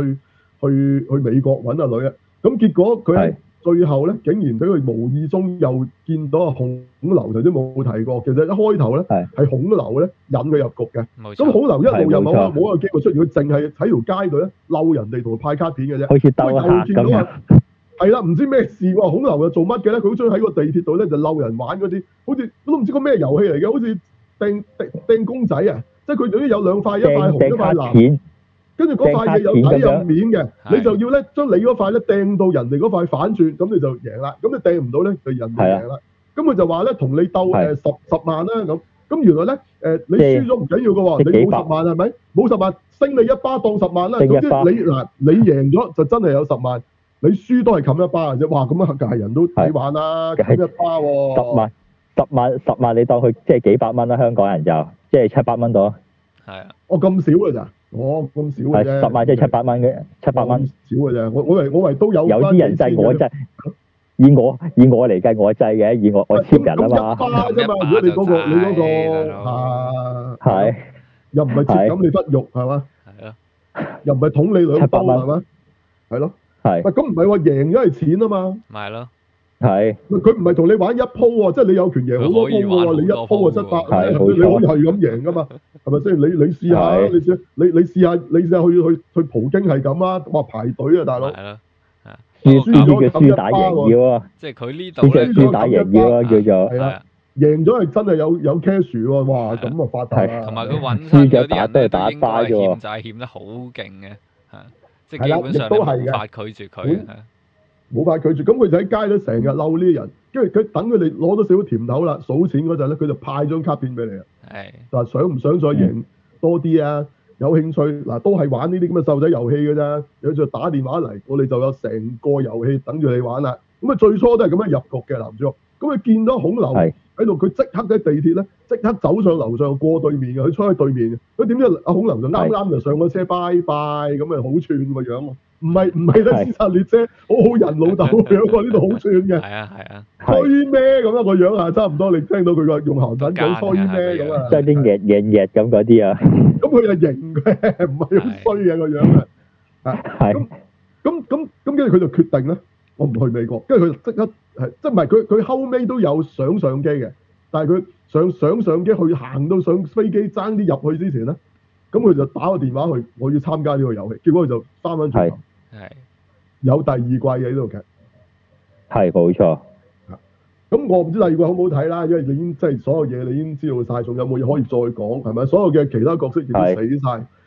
係會唔會個黑武士會多啲氣氛啊？嗱，出就咗嗯冇咗個啦。新要樣啊講啦翻，嗰啲黑武士係邊個嚟嘅咧？原來咧呢度仲有另一個係角色就係嗰、個有個警察嘅。嗯啊呢、個警察做咩咁係多事？明明啊主角啊即係出咗嚟之後咧，佢報過警嘅，冇人信啦，有冇搞錯啊？你話咩啊？有人捉咗你哋夾硬逼你哋玩一二三紅玩綠燈啊玩睇結合嘅細路仔睇遊仲戲要輸咗會跟死住，玩咗會死，咁贏咗贏咗咪有幾幾幾百億個傻嘅你都你唔好玩啦，拍戲你咪咩飲醉酒啊咁樣，咪飲傻啊話我同你，佢話我同你揾緊精神病院啊，使唔使安排？咁跟住咧就俾呢一個呢一個嘅警察咧，佢係 C.I.D 嘅，就入嚟就聽到啦，咁佢亦都見到嗰張卡片啦。原來呢個 C.I.D 咧，佢自己有個哥哥咧，就失咗蹤一段時間。嗯係失蹤人口咁後尾係咧，佢就去去佢個哥哥個即係租個哥哥個地方咧，就佢都見過嗰張卡片，冇錯，咁所以佢就知道呢一件事咧唔係咁簡單嘅。嗯呢、個主角咧應該唔係亂噏，但係主角就初初就嗯唔騷佢喎。誒、我飲醉酒嘅個人，你唔好理我啦咁樣，我亂噏嘅啫。咁啊，你唔係亂噏嘅，嗰張卡片佢佢阿哥都有。佢話佢都知唔知道呢個係咩，佢又想想追查。結果當然佢唔肯同佢合作啦。呢、個主角，因為佢後尾已經決定係嗯想翻返去玩啊，出邊搞唔掂啊，係因為翻咗放翻出嚟之後都。咁咁跟住佢再約翻個時間再 pick up 佢呢個警察咧就揸車吊住呢啲貨 van 尾，結果就俾佢見到你原來會上船嘅，跟住佢就潛咗入去佢哋一架一個即係捐咗個個貨嘅嗰個車底啊！係咁我唔係知佢點樣點樣可以嗰個車底又唔係貨車，佢點揾啲乜嘢黐住佢？佢又唔係蜘蛛俠咁啊！唔好理佢啦，唉冇影嘅。即咁係佢就上咗船之後，佢就搞掂咗一個其中一個嗰啲 get get 兵，就戴咗個面具，就一路扮住呢個叫二十九號，即係佢有編號29號嘅兵，係廿九號。咁啊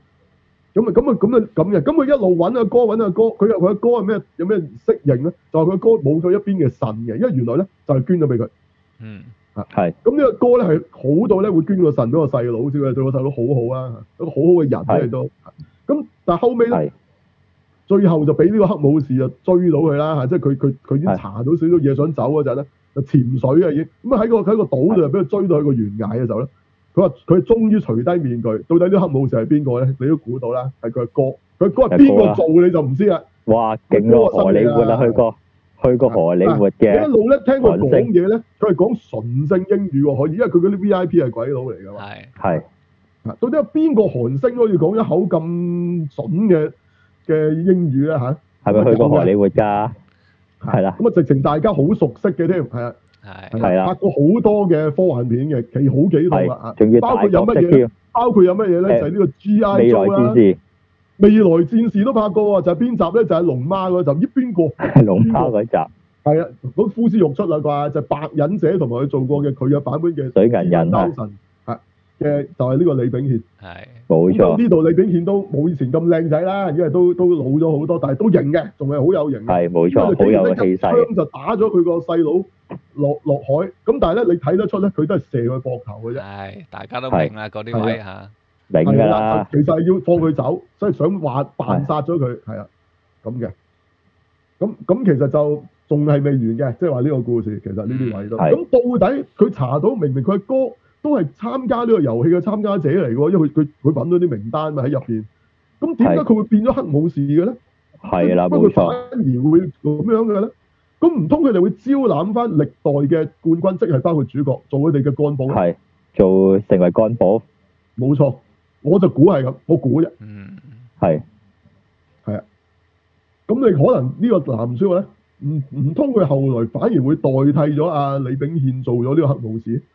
咁同埋嗯明明個幕後嗰個阿伯咪已經死咗佢咯，咁點解呢個遊戲又會再開嘅咧？係咪咁佢就係就留李低咗炳呢個憲謎。代咗個位咧？唔知唔知。咁因為咧，佢亦都話咧，唔係得阿伯嘅，佢都話係其實係有其他人嘅，係唔係阿伯係唯一嘅嘅有錢佬嚟嘅嘛，佢你見到佢好發多有起錢佬人啫，可能有係啊其係啊，或他者可合能作最初係佢係啦，咁其實可能嗰個組織都佢就要死咗，都會再有運作啦，咁都唔再有其他人即係你間公司都唔上係個個個創辦人死咗會會完㗎嘛，咁係唔會㗎係咪？佢係創辦人啫，咁咁咁所係以啊其實咧會繼續 run 咧，亦都唔奇嘅，係啦。唔奇，咁到底孔劉呢條友仔又係乜嘢新鮮蘿蔔皮？咁我懷疑佢會唔會唔係喺街度一個普通一個一個派單張嗰個位咁簡單嘅咧？嗯嗯其實佢會唔會係都係其中一個幹部嚟嘅咧？屬於嗯，嗱，你都唔知嘅係，暫時都唔知嘅。唔知咁所以呢一套嘢都留咗好多位咧，係咁都仲可以追落去好多伏筆嘅，係啦。冇咁同錯，埋仲有喎，連阿伯都話明死咗，可以原來冇死。其實你又知其他人有全部都係真係死咗，係阿伯又真係死咗，至唔係係啊當你然，點知？至少阿伯咧就係鏡頭冇交代佢死嘅嚇，至少係咁先啦嚇。係係啊，即係咁咁其他人有冇？但係其他人就相對係有啲啦啊嗯唔知㗎，所以你呢個古仔嗱，你呢呢都算少少科幻啦嚇，呢個即係作咗啲嘢出嚟嘅啫，從來冇話真正嘅死亡嘅，佢要話佢冇死冇錯就係冇死㗎。係啊，乜你就算影住咁啊點啫？影住佢爆頭，如果嗰個人其實根本佢自己就一個幹部嚟嘅，我扮啲血漿俾你睇有幾難啊！嚇。係話唔定阿伯喺現場，就算有影到，佢都有爆過㗎。係佢冇影啫，但係就算佢影埋咁樣點樣啊代表啲乜嘢？你實在拍戲都見到有血漿啦，唔通個演員死咗咩？咁咁如果哦，原來佢其他人仲有部分人原來都係唔係普通人都唔奇喎，你又知得阿伯淨係得阿伯係唔係普通人，你係唔知嘅。咁所以咧，佢再點寫落去咧都得嘅。同埋因為嗯佢咧，亦都之前有影過咧，有啲人係未死得晒嗰啲咧，咁佢哋就會活摘器官，咁即係話唔定，咁佢嗰係度可能都會救翻啲人，即係吓，係啊就可以係啊咁講啦係啊係啊，嚇我就覺得一定會有啲原本嘅人係會再翻嚟嘅咯。嗯係啊嗯唔會冇晒嘅，因為唔唔好睇嘅，冇晒係咯。唔通下一次就全部新嘅隊友嘅咩？啊，你唔知嘅，嗯你唔知嘅，係因為分分鐘連個四眼 friend 都冇死都唔頂嘅，你點知啫？係冇錯，你真係唔知嘅。係咁，所以任佢講嘅啫，故事就 OK。啊，咁所以我就覺得呢套咧都 OK 㗎，就第一集到最尾一集咧係冇甩過嘅。嗯係我一集都冇飛，係啊，好係睇我嘅劇，好絕愛。睇嘅劇咧係，中間有時都會有一兩集悶咗，可能頭尾都好哇睇，佢冇啊，冇冇一個位換換咗佢啊！一嘢落到尾九集，雖然佢得九集冇嗰啲係嗱，佢咪佢咪控制得好咯。你你冇咁多嘢寫就唔好寫十二集啦。嗯係咁如果好似呢一個量，佢佢啱啱好。如果佢夾硬寫十二集，咪有三集悶嘅咯，好明顯啦。嗯，有三集咁多咪佢嘅水分，唔係佢其佢其實料其實都差唔多十十一二集㗎啦，係嚇，因為佢有啲長啲，有如啲果短佢啲啊嘅，將呢一度咁樣拍十一二集咧，你就可能會覺得佢會拖㗎。即係或者係係可咁啊能會係變咗個九個字一集咯，咪因為佢佢演依家佢可以係一個演到鐘平嘅啊時咁樣誒十一二集嘅，係唔啦，係唔係咁啊即係咁，佢我梗唔計你咁樣，你不如好似係 Star War 嗰套十十幾分鐘一集咁啊幾廿集 添，咁啊梗唔係講呢只啦，我哋講佢同一個長度，如果佢夾硬拖十二集啊嘛，我講係係冇錯。佢有咁一就集佢冇意唔思夠，啦。佢其中有一集佢直直係唔夠，佢個佢個長度係咁多料嘅，佢淨係得半個鐘添嗰集就。嚇哦邊邊集得半個鐘？啊我唔知第七集定第八集得半個鐘頭㗎咋，係啊，係咩就係佢嗰集佢嗰集個故事個量唔夠唔夠寫寫足嘅，咁我咪你寫你你少啲咯肯定，Netflix 你啫嘛肯定？我睇晒嘅咁多集，一一但我又唔一字覺得我我睇嗰個時間嗰度佢有有一集係短咗咁多係啊，有一集係短咗咁多啊，係啊，喎，係咩？唔係係啊啩？如果咁嘅咁事。第七定第八就唔記得我咗真係啦，唔係唔係好覺啊，係咯，我唔係好覺。係啊。嗱，咁 anyway，總之佢佢佢冇誒加水分冇成，總之成套嘢係恰到好處，所有嘢都啊。係係嗱，咁冇啊呢套錯，嘢就突破咗咧好多以往嘅呢個題材嘅好呃多嘢嘅。以以往咧呢啲題材咧都係誒咁啦，玩下 game 死下人係嘛，咁係啊，懶係有啲社會控訴，唔係係懶係有啲社會控訴啊懶係社會控訴，係一定係好似講到咧，話啲有錢人咧就高高在上睇佢哋點死。呢度咧雖然咧呢樣嘢佢係有嘅喎，但係咧你就唔好以為咧啲有錢人高高在上就唔使死。咁呢度咧就嗯試過有一度咧就有一個誒、 呃有一個變態佬啲嘅鬼佬啦，就喺度 V I P 緊嗰陣咧，佢係竟然點中咗呢、個啊啊呢、個警察啊警察扮嘅呢個呢、個 waiter，因為佢哋都係蒙面嘅，係咁佢就叫佢誒誒咩啦嚇，咁佢佢就着件神褸，咁你都預咗知咩事啦，跟住佢就冇着衫嘅裏邊就佢話咩話，唔知俾幾多分鐘，佢話如果佢令嗯佢好似五定 happy 十分鐘，佢就一啊定改改變會佢咩人生，係啦，咁咁跟住點知俾佢就呃誒誒誒揾支槍指翻轉攆住頭佢啦啦，啊咁同埋佢唔知喺佢身上知道咗啲乜嘢關於呢個組織嘅秘密啦，佢冇影啊，係因為係咁再影啊呢條友已經暈咗喺度，佢係冇殺佢嘅，啊暈咗地下㗎啦，啊咁咁咁嗰啲你都見到就係、其實誒嗯呢套戲講嘅有錢人咧，佢佢唔係講到嘅你聽話啲有錢人就係高高在上啊。最大一樣啊！啊，誒衰啊！誒最少呢個伯呢個伯咧，係同佢哋共同進退咗一段好長嘅時間。係啊係唔係最大啊嗰啲係係嘛？係雖然呢有呢個個零零零一零一號啊，咧，佢就算自己輸咗咧，佢係唔會死，但係但係其實佢都真係一路同佢哋共同進退咗成個遊戲係嘅冇大部分時間。冇錯，咁呢度你變咗，其實佢佢唔係原來唔係話俾你聽咧，有錢人冇用嘅，有啲有錢人其實係係即係佢呢度雖然佢有講過話，哇啲人啊有錢啲人係幾個 percent 嘅人啊擁有晒我哋所有嘅成個誒誒、社會嘅財產啊，佢有講過呢啲嘢嘅。咁但係咧，係其實佢佢喺另一面咧，佢亦都有寫下呢啲有錢人嘅嗰個問題，嗯係就唔係將有錢人擺咗喺一個咧要要要要殺晒佢啊，或者要一個一個惡純惡魔嘅一個咩位嘅。唔係因為妖魔我哋化我佢因為哋啊，因為我冇誒，佢、都有少少，但係其實你睇到尾，原來佢想講俾你聽就唔係，因為佢最尾講俾你聽，你有錢冇錢都好啦，其實原來咧你都係咁嘅，係面對同一個問題，係，係啊，因為咁就好唔同其他嗰啲嗰啲劇嗰啲呢個題材嘅戲啊，因為阿伯臨死嗰陣時咧，其實都有講過就話，誒、其實咧，我哋有錢人同窮人咧都係一樣嘅。咁但係即係即係，梗係佢有佢嘅意思啦，就係話誒，我有錢人咧同窮人都係，即係佢類似係話唔都係唔知咩係快樂咁樣啊，類似係咁啦。唔係佢其實佢同佢哋傾偈嗰陣咧，佢有講過好多話，即係即係佢話即係同佢個仔啊同嗰啲嘢嘅，即係佢係佢其實咧未必同佢啲屋企人啲關係好好嘅。嗯，冇錯係。所以你你見到就算佢好有錢，但係其實佢都係揾唔到嗰個人生意義嘅，嗯，係冇錯，即係喺呢一件事上面咧，有錢冇錢冇分別嘅。即係係當然你有錢冇錢，你嘅生活會唔同啦，但係其實其實最緊要係人生意義啊嘛。佢而家呢度佢冇錯講咗好多個人物，最尾都係你有命出翻去，你會做乜啊嘛？係係如果你個人生根本係冇意義嘅，你你你你死同唔死冇分別嘅。冇咁佢錯，呢度就講呢個主角由第一集一個佢都係一個流民嚟嘅，其實根本都係話好賭成性啊，即係係有錢就賭咗先啊，跟住明明啲錢係佢阿媽叫佢嗰日誒揾啊揾個孫女去慶祝生日，食餐好啲嘅嗯慶祝孫女生日，啊都唔係好多錢㗎啦，佢都走去寧願諗住食個炸雞咋，淨係叫佢啊跟住佢仲攞咗佢阿媽即係即係偷咗嗰張信用卡就，銀行卡嗰銀啲行卡就去撳撳咗啲錢，仲走去撳賭啲馬。係啊佢係佢咁點知俾佢僥幸僥幸贏咗啦，因為佢用咗佢個女，即係本來輸，佢用咗個女嗰個生日，最尾賭賭贏贏咗咗都 O K。係咁點知又俾追晒啲人誒誒、呃追到嚟啦。咁結果咧就係俾嗰個脱北者女脫北者撞一撞佢啦。爬咗，原來佢係扒手，就冇晒啲錢。咁結果佢仲要翻翻轉頭問嗰個馬會嗰個出納哥咧，問佢可唔可以攞翻頭先啲 tips？係啊？係啊，係啊，頭先係懶豪咁俾 tips，而家個個但俾翻佢啲係佢，啊你 tips 咪以我。為佢攞翻貼士之後嚇，就就攞翻嗰啲錢去同阿女慶祝生日，佢都唔係喎， 佢仲去玩夾公仔喎， 唔係唔係唔唔係係，佢即係夾公仔想佢買佢禮物啫，佢夾佢唔係去買禮物嘅，佢走咗去夾公仔，即係佢都係用一個咧，即係一個投賭嘅訴方嘅投訴法方啊，法係啦。咁結果就好彩有個有個細路咧，好似肥仔嚟嘅，就好叻，係咁就幫佢鉗到。咁結但係佢佢都唔知係咩嚟，原來係支槍嘅打火機，係啊，咁就冇用俾嘅。個靚妹咁但係但係但但係個女都好中意喎，但係佢話得我阿媽一定會鬧我，咁佢就話係下年啊啦，我 keep 住喺下年你可以拎翻。咁但係原來個女就唔唔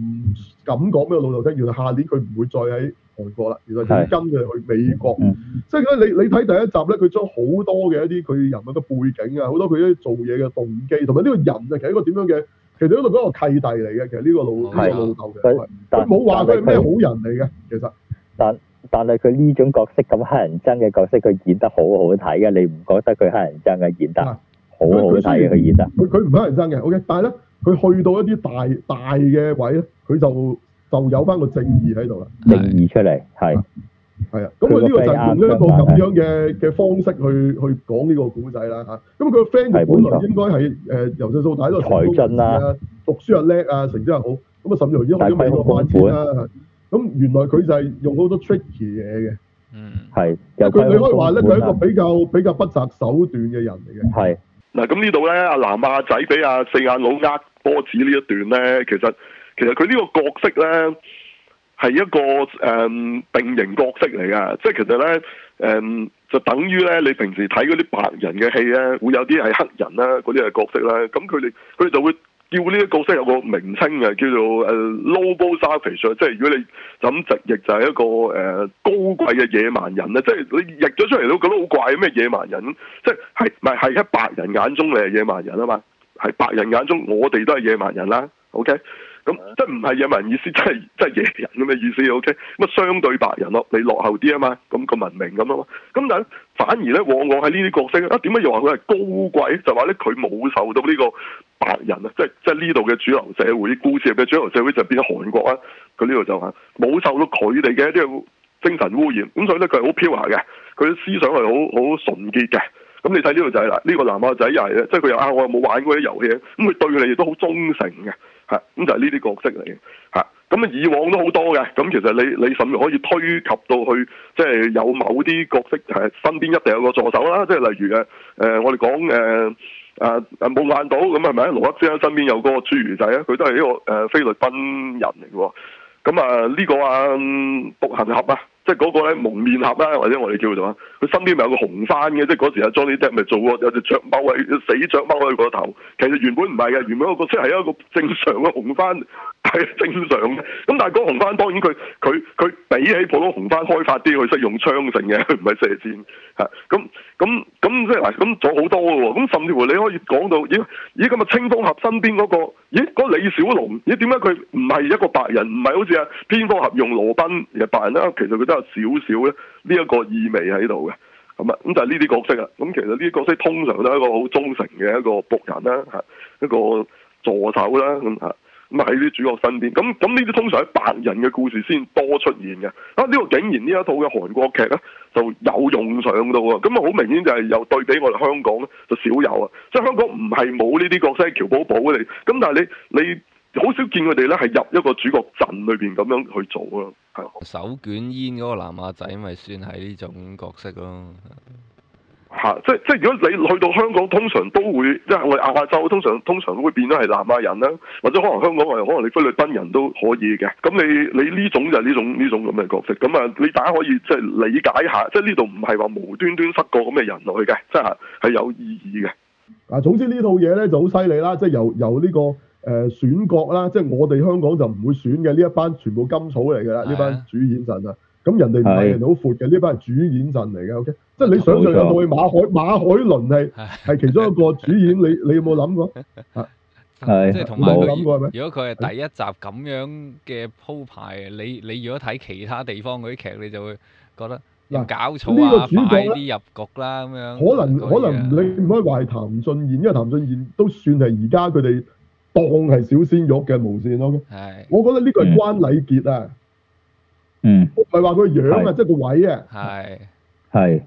即係當然而家都有套嘢關禮傑啦，但但但當關禮傑都唔係主角嚟噶嘛，係唔係主角係咯？你會唔會揾關禮傑帶住個女咁做個主角？你可能啲觀眾都未必會想睇，因為太太老啊，覺得個係個個個個演員或者一個角色。但係咧呢度咧，佢完全冇係問題嘅個發揮，係啊，完全冇問題。冇錯係咁啊，大家真係要學下嘢。喂啊同埋 OK？咁，但係冇冇辦法㗎，冇辦法㗎，同你做埋唔到嘅。咧，即係你會覺得咧，佢入面啲角色咧，好即係好大機會係你身邊都有啲咁嘅人啊。咁啊係當然啦，當然啦，佢寫得就你，你會發覺佢佢寫嗰啲角色係你會，你會喺現實社會度揾到嘅。係啊，咪係咪佢成成遇件遇事到好嘅事啊？佢哋遇到嘅事亦都係啲好 common，冇即係你錯，你就係啊算你唔係韓國人，你都有呢啲嘢嘅。誒成套戲好貼地嘅，係啊，嗰寫個得黑社會，佢真係嗰、個都唔係普通一個就咁樣惡爆啊！佢成惡到咩地步咧？佢出翻嚟之後咧，諗住諗住啊，影班人啊，打劫翻嗰個惡黨喎！你你有冇試過係啊有冇人錯試過咁做啊？但係但係但係自大財疏嗰只嚟嘅啫，佢自己都好好霉嘅啫。其實你以為佢好大佬，係佢佢佢咁樣佢唔係自大財疏呢一隻，即係呢一隻咧，佢係佢係誒佢佢失咗勢 ừ, 係啊！因為佢其實自己都着緊草嘅，佢其實根本就唔係話出翻嚟之後就係、哇好好好威啊，好有好威啊因為自己個大佬都抄緊佢，冇因為佢錯，自因己為都唔知食咗啲咩夾棍定做咩係都啊，唔佢清呢楚度啦。啊 recruit 嗰啲全部都係欠債，欠得好鬼勁嗰啲人，佢有所以佢有佢食唔實係佢唔會係 à. 係銅鑼鑼灣揸飛人嚟嘅，OK，冇錯佢自己都係黑社會都撈撈到係邊緣，即係唔係佢個位置，係佢自己都做多好多衰嘢，而令到自己係啊，嗯個 幫會都好似想想想捉佢或者想殺係佢，又又食好又正又偷大佬錢，又食細佬夾份噶嘛。係啦。咁佢就好大上頭，咁大上頭到我從來未叫人夠膽想打劫個惡黨呢下嘢，真係未聽過。係即係你去完個惡黨想嘅翻出嚟，竟然你第一樣嘢諗，唔係唔係唔係，想唔係問題啊，係有冇人想都冇想過啊嘛，你明唔明啊？係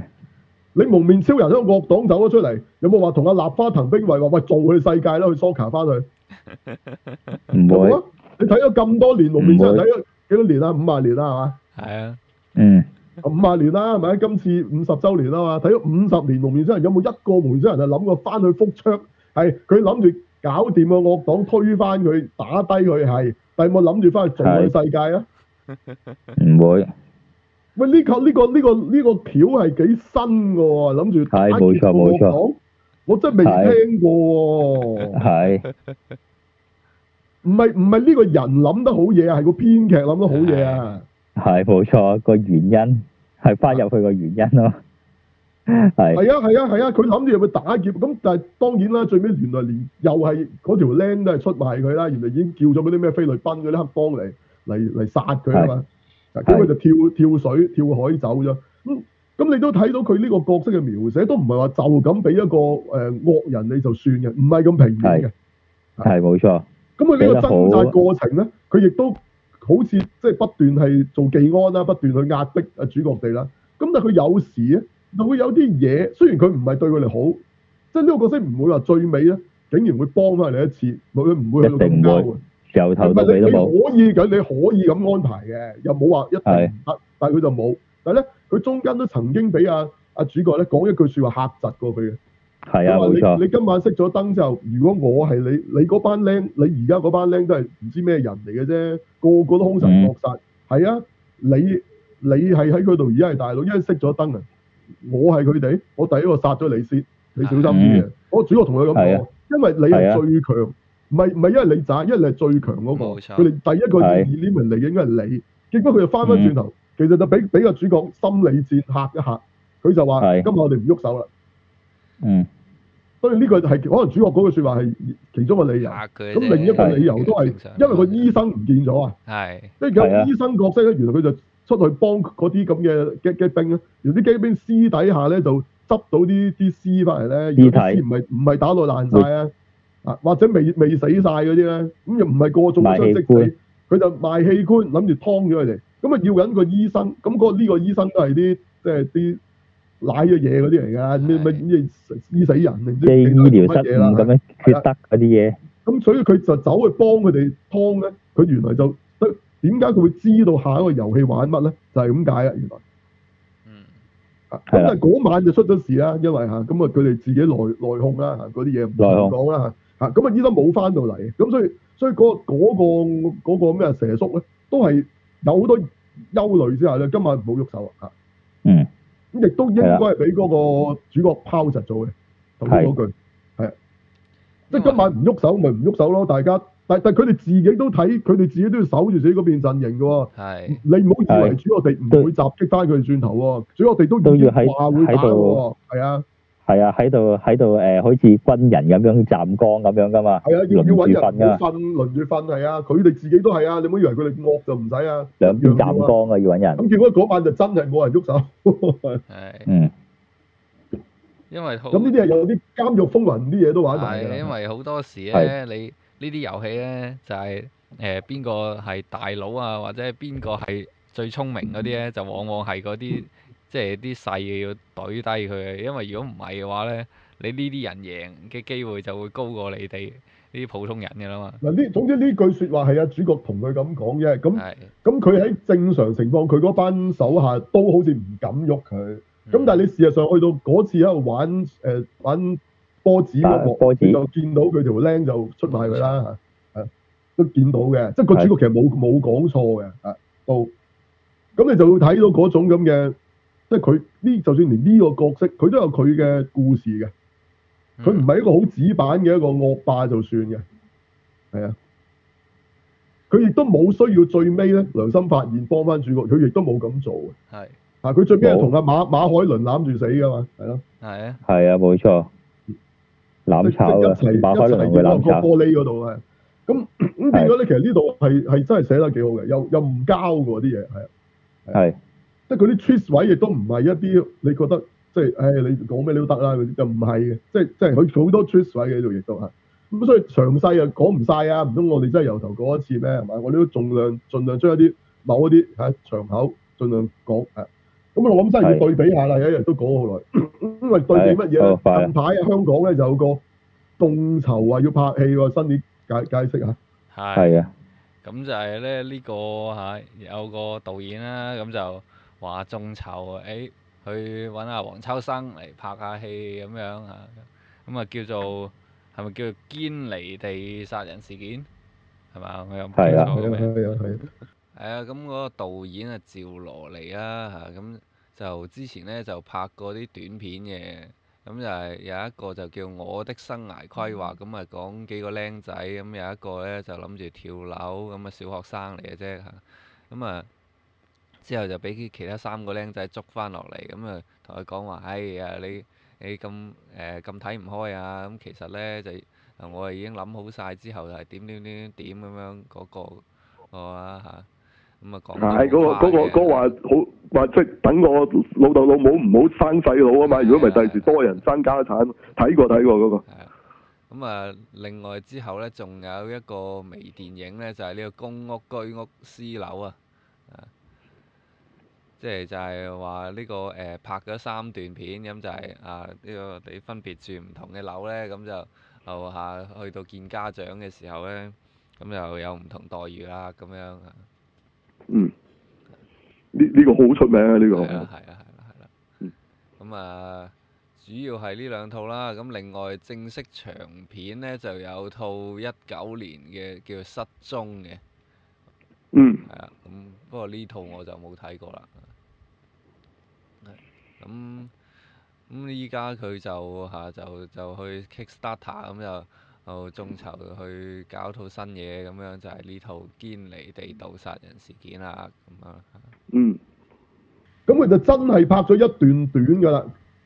即係有拍咗出嚟㗎喎都幾分鐘啊如果拍係係係電影級數嘅完成度㗎，佢唔係拍嗰個誒嗰啲 YouTube 或者抖音嗰啲啊，唔係嗰啲啊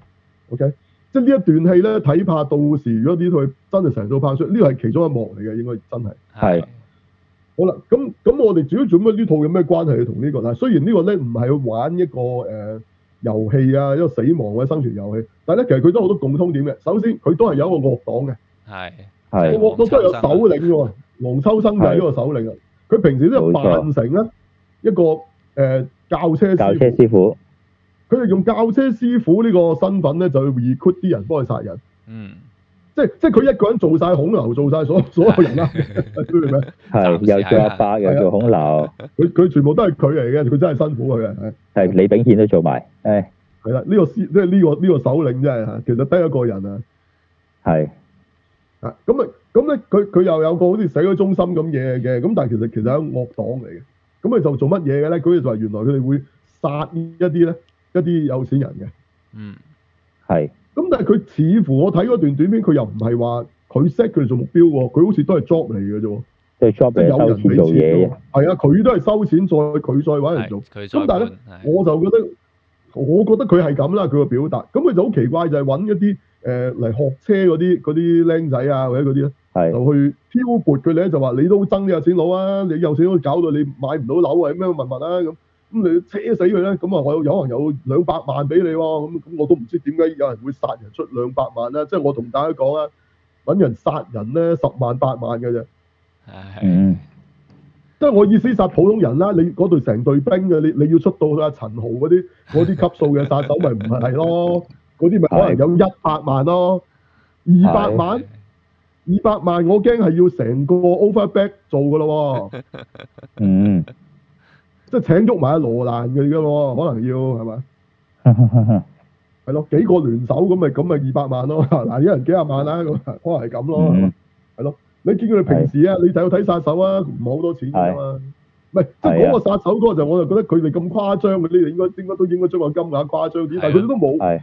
咁咁但係係你你事實上，你你揾個普通人嗰啲殺人嗰啲係普通人殺人嗰啲，嗰啲唔係咩殺手嚟嘅，OK？啲刀手嗰啲係嗰啲你幾多錢你啦？估十萬八萬差唔多㗎啦。係你估邊個咩咩啦？？唔唔唔批評呢樣係啦係嘢啦先啦。好。咁其實咧，佢呢套嘢咧，你都睇得出咧，佢係好想 p i s 啲後生仔咧，就捐錢俾佢拍戲。嗯，咁所以裏邊所有嘢咧，都係向向誒後生仔嘅思維靠攏嘅。嗱，呢個唔冇錯代表係佢本人嘅思維啊。OK，嗯因為佢亦都 set 咗呢個黃秋生呢個係一個魔教教主嚟㗎，即即係話佢呢個理念喺呢個起碼呢個故事入邊咧，係算係一個壞人嚟嘅，即係佢係即係佢即係係都唔係話佢當佢係好人嚟㗎嘛，即係唔係話佢係啱㗎嘛。咁但係你最弊你裏邊玩嗰啲嘢咧，其實都係令到可能有少少咁嘅諗法嘅嘅係嘅僆仔會捐錢俾你嘅。啊嗯係咁係咪你其其實你某程度都係鼓吹係咪係咪個社會咧應該係殺晒嗰班老嘢啦，殺晒嗰班誒有錢佬，咁就最好咧？我唔知啊，嗯我唔知啊，我就唔係好即係中意呢個故事嘅設定啊。雖然我好支持即係即係即係大家即係如果啊佢搞眾籌拍戲都好啊，係咪都好？即係呢個呢個 campaign 冇問題，但係我覺得佢呢個故事設定我好我我唔係好中意。點嗯解咧？係咁你就對比翻我哋頭先講嘅呢個魷魚遊戲。嗱，人哋一樣係講有錢人，哇，好似高高在上，你就誒、哇地底嚟，點樣好似俾啲有錢人玩弄咁樣，甚至佢可以睇你玩遊戲點死。咁咁，但係人哋最後都話俾你聽，原來有錢都冇用嘅，嗯嗯即係到到死嗰刻，誒尤其是你有錢係帶唔走，你都係要死。即係誒誒有錢佬冇喺個遊戲死啫，但係其實佢本身佢話佢有有腫瘤呢件事係絕症真都要死啊！係真嘅，佢唔係呃個主角，佢佢係同主角一路講呢啲係真心話嚟嘅，一路都係。佢話佢已經當咗個主角真係佢一個朋友嘅，佢最尾講。嗯。啊，所以佢都想個主角贏，係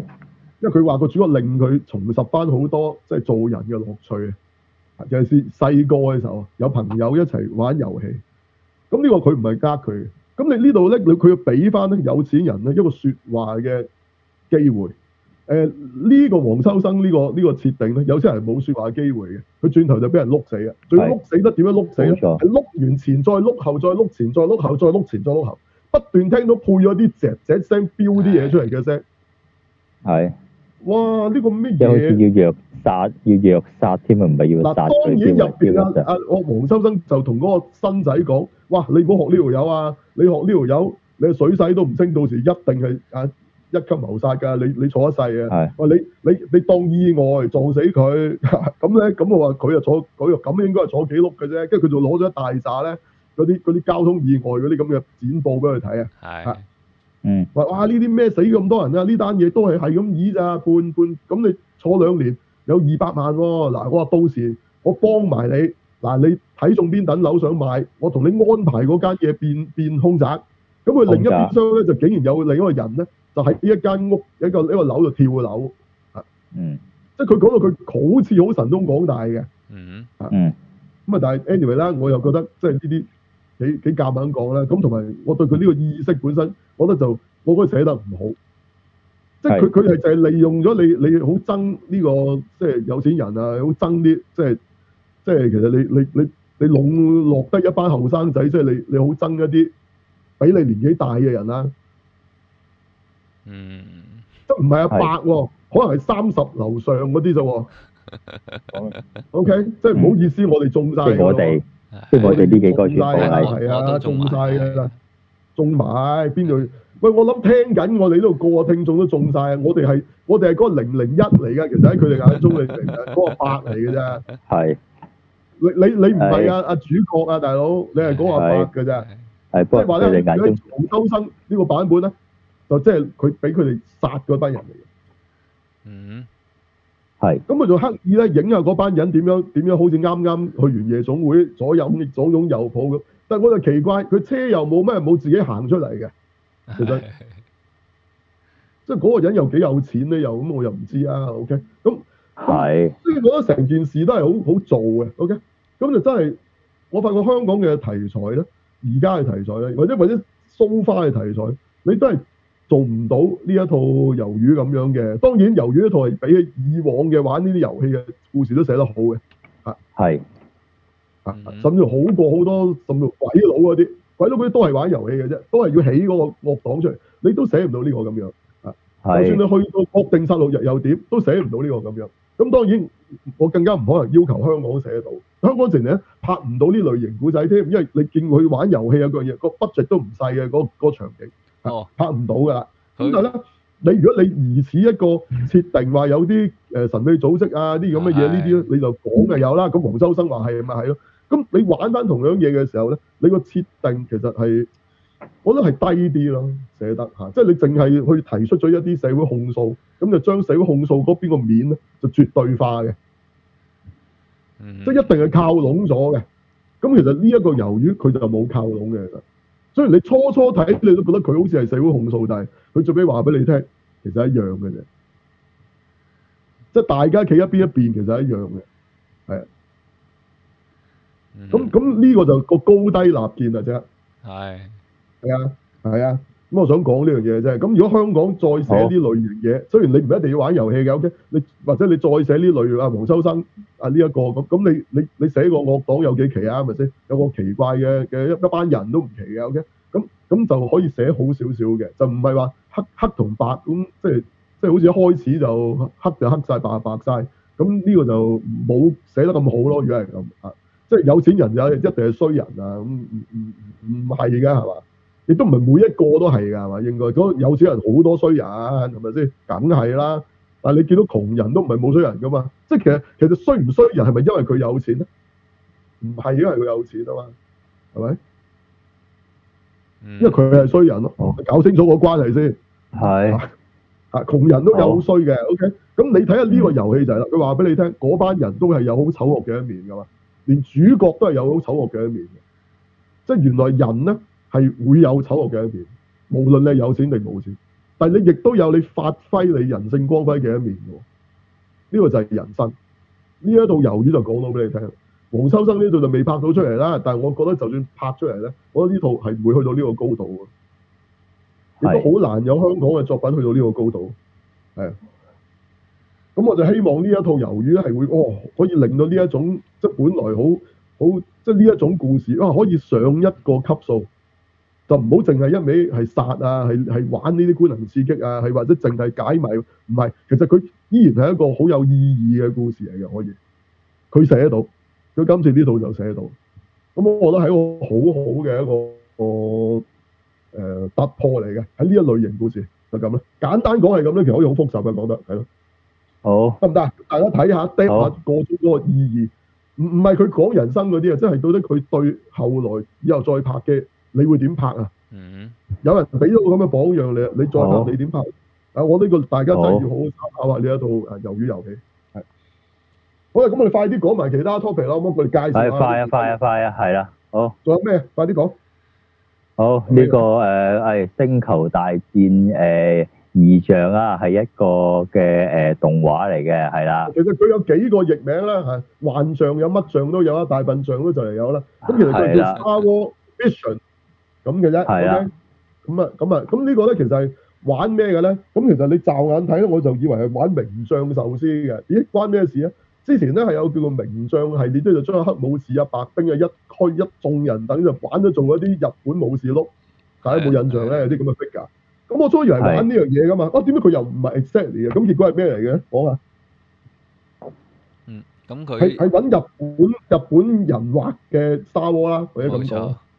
一集一個唔完全唔同嘅班底、唔同嘅導演啦，啊亦都冇關係嘅每一集，有啲似以前嘅 Animatrix 啦，即係係係 Matrix 咪有一個啊係似係好多個卡通咁樣嘅。咁但係佢呢個咧係好統一去玩一啲日本嘅古裝嘅，係所以佢每一個都有啲唔同。咁第一個就最古裝㗎啦，直情玩黑澤明嘅，黑白嘅。係啊，扮晒黑澤明，係啦。咁中間有啲就唔同啦，有有一集係嗰啲細路仔啦嚇，唱歌喎好得意喎嗰嗰集啊啊。咁佢佢叫最尾嗰集咧，都係玩翻武俠嘅喎。 OK 咁係佢武俠到咩地步咧？就係可以嗰把 Light Saber 咧係有劍鞘掹出嚟嘅。咁你見過 Light Saber 係有劍鞘未啊？咁唔會嗱，當然名將名將係有嘅，名將係啊黑武士嗰把劍好似好似好似都有劍鞘。係但但係佢有劍鞘嘅時候，佢得佢係咪其實只係將嗰把劍柄揼咗落去？佢有冇有冇裏邊有冇着嘅咧？唔知。但係呢度好明顯咧，佢掹嗰陣係佢係有着嘅， OK 即係嗰嗰把係啦嘢抽上嗰下係發住紅光嘅。即係即係，但係咁得嘅咩？咁我咁呢個應該係 Star War 世界就唔係好成立嘅。係所以啊呢個咧唔係一個真正嘅 Star War 世界嚟嘅，呢個係一個再架構過嘅 Star War 世界。你咁諗啦。咁嗯但係你以為佢玩古裝唔係㗎？佢又有機械喎，有有飛機，有成，招招招招射晒槍。係咁所以係一個比較特別嘅一個一個作品啦。咁咁我嗱我都係只係飛望咗幾眼嘅，我真係冇一個故事認真睇，因為真係唔得閒。OK，係係啦，啊，望一望。咁大家覺得點啊？得唔得意啊？望下都幾過癮嘅，係啦，係咯，望啊得意嘅嗱，而每集又唔長嘅喎，十零分鐘嘅啫，咁所以十零分鐘嘅。啫，係啦係啦，咁啊係大家當短片睇下都得嘅。咁不過我我自己個興趣冇咁大啦，因為佢唔係好跟 Star War 嘅世界觀嘅，其實嗯係係啦，我就因為咁啦。咁同埋啲樣比較古怪嘅，佢哋嗰啲 人樣。你唔好以為日本人畫咁就變晒我哋平時睇到好靚嗰啲日本公仔，佢又唔靚喎，啲樣唔係嘅，有有啲樣都幾衰啊。係咁但係你你就當佢比較有啲 style 啦，有啲藝術啲啦係咁啦。咁你即係即係你要當係好似愛死機械人咁啊！即係佢其實個係藝係係術性係高少少嘅呢一套，就唔好大家諗住睇平時嘅日本卡通，佢又唔係嗰只嚟嘅。啊！但係佢今次的確係好好日本啊，不過配音都好多人嘅，好似我見到有有劉玉玲係咪啊哦係咪啊我冇睇錯，咁樣啊好好揾咗好多聲配，即係配音嗰啲係講英文嘅，唔係唔係唔係唔係日文嘅，佢個卡通係講英文嘅，係啊。有興趣睇下先，因為我我都係望過兩眼啫，咁啊，但係呢個都應該今個禮拜其中一個新嘢要推介俾大家啦。係啊，有劉玉有劉玉玲配啊嘅， OK 係啦，咁我都唔知佢配邊度邊個角色啊，我都冇冇細究啊。OK，咁之後或者再有補充再補充啦，就係介紹俾大家睇，有套咁嘢睇啫，好嗯好冇？OK，好，仲有咩快啲講埋啦。係咁就仲有誒講開星戰，咁就講另外一套又係喺星球上邊嘅誒作品啦，《基地》啊，話阿瑟莫夫嘅係啦作品，咁就係、誒、劇集嚟嘅嚇，係呢個 App Apple 嗰度上架嘅係啦，係暫時係得係啦兩，基集地系列啦，基地系列冇錯即淨係係得即係 foundation 係咪叫做啊？好誒、好似係咁就係一個名著嚟嘅，亦都係一個系列嚟嘅，唔係一本書咁簡單嘅。嗯係啦嗯好啦，咁呢個當然啦，即係個門檻比較高啲，係啦。咁你你如果我都係望過兩望，因為我未真係睇，個我就咁以望係兩望嘅感覺咧，就係呢次嗰啲拍得唔好睇嘅端，係冇 錯，我都係有咁嘅感覺，端咁嘅感即係佢覺，成日都係好似喺度誒講嘢嘅，即係好似佢喺啲宮廷咁嘅位咁喺度都聽聽房房咁嗰啲咧。 OK 係咁當啊，然佢啲聽聽房房好大啊，幾幾萬好尺靚啊嘅啲聽聽房房好係靚嘅，好靚嘅做乜得，一間唔中咧，佢有啲亦影有啲景俾你睇喎，但係啲景都整得好靚嘅，我唔知佢實景加加 C G 咩喎，即係所以佢係佢係一個好似好都幾星戰咁嘅世界觀嚟嘅，即係又係用嗯係啦翻啲冇錯。即係嗰啲車都係離離地飛嘅啦，飛天車咁樣嘅基本啦，係咪先？係好基本啦呢啲。係啊，咁你見到都係星戰咁嘅，佢呢度都係拍到啊，咁但係就講嘢為主嘅，就比較嚇。咁因係為佢都係一個電視劇啦，係啊咁同埋好似呢個都係一集一集做嘅，暫時好似得兩集啫。暫暫時時一兩集支就出兩集，係啦，咁但係呢、個呢、個呢、個作品係好出名嘅名著嚟。咁如果大家有興趣，可以睇下先。咁我啊未有時間睇住，瞄一瞄啫。咁啊，睇係下點啊，好嘛？可以可以望下，係咪呢度都應該最得係啊係自己望下，係啦，係啦。好，咁仲有好喎。咁啊，上禮拜咪提過啊，有一個誒、又係一個好出名嘅戲有電視版啦。咁就係呢、個誒、達文西啊德勒的密符號碼。咁當然佢呢套就唔係玩大明星密碼嗰個故事啦，就係、一個佢哋未拍過電影嗰個失落的符號啊。係咁係啦咁就當然大家電視嚟嘅，你就唔好 expect 係會係啊 Tom Hanks 啊、藍燈博士啦，冇可能嘅，係啊，係佢唔 Marvel 啊嘛，冇錯係咪？啊咁啊，係其實全部係另外嘅人演嘅。咁佢仲要，我以為都係啊揾翻個類似嘅誒誒誒誒阿叔即係有㗎，應該係咪我？話蘭登佢後生仔嚟嘅呢個蘭登博士，係係啊，當然佢唔係僆仔，但係但係佢都係後生嘅。我覺得啲人咧見到佢咧，雖然佢都已經係一個符學專家，但係咧冇冇好似我哋睇電影入邊啲人咁誒呃對佢咁尊重嘅。係即係你睇你睇啊戲入邊對佢嘅對佢嘅尊重已經去到咧，佢係佢係賭神咁嘅，就你覺得係、嗯哇蘭登博士啊咁即係哇高進啊咁，係你明唔明？嗰只嚟噶嘛，佢呢度唔係嘅，即係佢係佢都係蘭登博士，但係唔一個一個教授咯，咁咯。係係咯，你你嗰飯好叻咁啊咪咁咯，咁冇乜嘢啊，係嘛？咁嘅啫。咁但係咧，佢就開始咧係冇錯要調查一件事咧，就係佢個朋友啊，就俾人係劫咗之後咧，佢就送咗啲朋友嘅隻手掌咧，就擺咗喺個博物館度，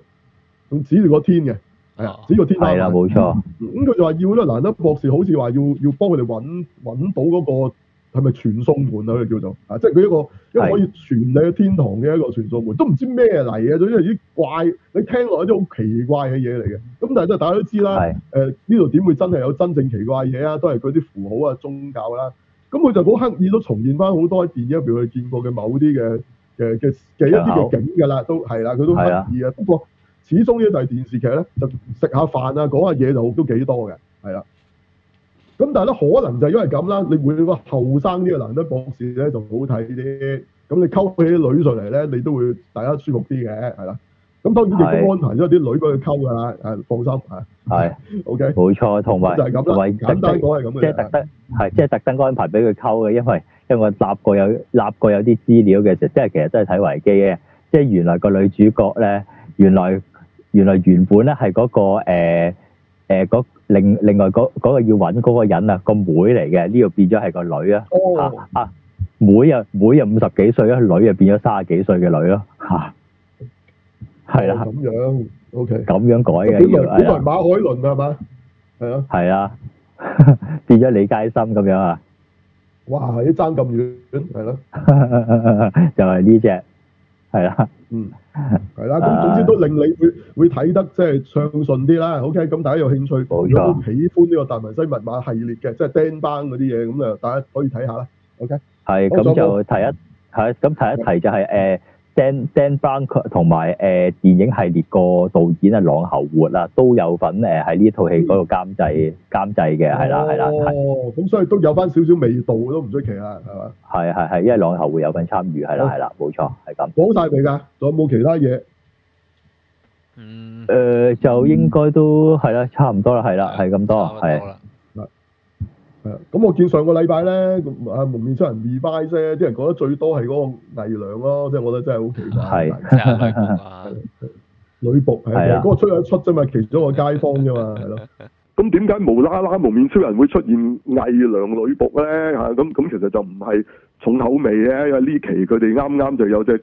新歌出嚇、可能急啱我期嘅宣傳嘅啫嚇。咁佢就夾多另一個偽娘咧，就兩人組合叫做 M M 啊嚇，即係兩個大街 M 字個隊啊，嗰隊嘢就係叫 M M 啦，英文嘅個名嚇。咁呢一個偽娘咧，佢就叫 Uya 咧，應該嗰個字讀出嚟啊，因為佢得個拼音嘅啫嚇。咁啊，應該佢根據佢自己講咧，嗰、個字嘅漢字啊，因為叫龍脷啊，龍真係真係一條龍個龍喎， 脷啊彌敦道個脷係幾猛啊個名大佬話，係哎死驚佢唔知佢係仔啊，係咁咧佢真係好矮嘅啫，係誒一五八嘅啫得嚇，即係如果以男仔嚟講矮啦嚇。係係咯，咁所以佢扮扮女啊，好似啊，咁同埋真係你見佢近年咧似好多嘅嚇，即係初初都有啲有啲男仔咁啊，而家睇話真係睇唔出嘅大佬，係啊即係睇唔出意思，即係着晒睡衣咁，你都睇唔出喎，你唔好以為佢淨係個頭扮到喎，嚇即係個頭亦都係真頭髮嚟喎，唔係假髮嚟嘅喎，嚇即係佢根本成個人都已經係用一個女性咁嘅打扮啊，咁樣去去去表現㗎啦，係啦。咁啊有有有一説就話佢去睇醫生嚇親啲醫生嘅嚇，唔係即係睇醫生意思即係你你佢佢咁啊睇醫生有有個名咁咁，咦點解係個女仔嚟嘅咁咁咁係咯，係即係佢以為佢係女仔嚟嘅嚇，咁佢唔係佢唔係女仔嚟嘅，佢係男人嚟㗎嘛，係咯。咁樣 anyway，咁啊大家有興趣可以認識下嘅，咁而家就都即係一個即係都係其中一個、嗯文化現象啦，喺日本即係藝量啦，咁而家就玩到即係去到係象真度高咗好多嘅， 而家啲藝量啊，咁啊真係真係成個係完全用女性咁去去去去出現嘅，係啦，咁啊反而你話叫佢專登扮得男裝咧，你你你覺得佢唔似咯？啊 ờ, 係你覺得係個女仔着翻男男人衫嘅咯？係啊，咁樣啊，你大唔大鑊？係啦，係啦，咁啊都啱今次蒙面真人主題啊，夠晒邪惡啊，真係係啦，係咯，好啦，咁啊咁可愛就係正義啊，或者係冇辦法啊，真係可愛，咁可愛一定係男人啊，呢、個已呢、個定律已經係啊，冇辦法再再再逆轉啊！好啦，咁啊，大家睇下，睇下有冇機會呢個角色再再會出場啊？定係淨係得一集啊？OK。因為大家好關心偽娘啦，但係就忽略咗咧呢個男主角嗰個中意嗰條女喎，即係嗰個阿阿妹個 friend 啊，哦，係啦，係啦，就唔知點解咁可能因為嗰個就唔係話咁靚啦個樣啊，但係呢度嗰個先係主要嘅喎，就係講佢俾人綁票啊嘛。哦， 係咁咧就有人估咧，啊其實隻怪人係嚟自呢個女嘅，哦，一未完嘅呢、個呢一 part 未完嘅，因為佢話呢個女好妒忌個自己阿媽咧，成日將所有注意力喺佢個妹身上，因為佢個妹係係即係出咗名變咗明星，但係佢個妹係細路女嚟嘅喎，即係蘿莉嚟嘅啫喎，係吓即係又唔係蘿莉到得十歲嘅，即係總之又唔係好大個嘅，啊即係唔係同佢哋咁嘅年紀㗎啦，細個啲嘅。哦，咁樣咁 anyway 啦，咁啊再睇啦嚇，咁因為出現咗一個着黑色笠笠由頭笠到腳嘅一個一個一個女人啊，啊，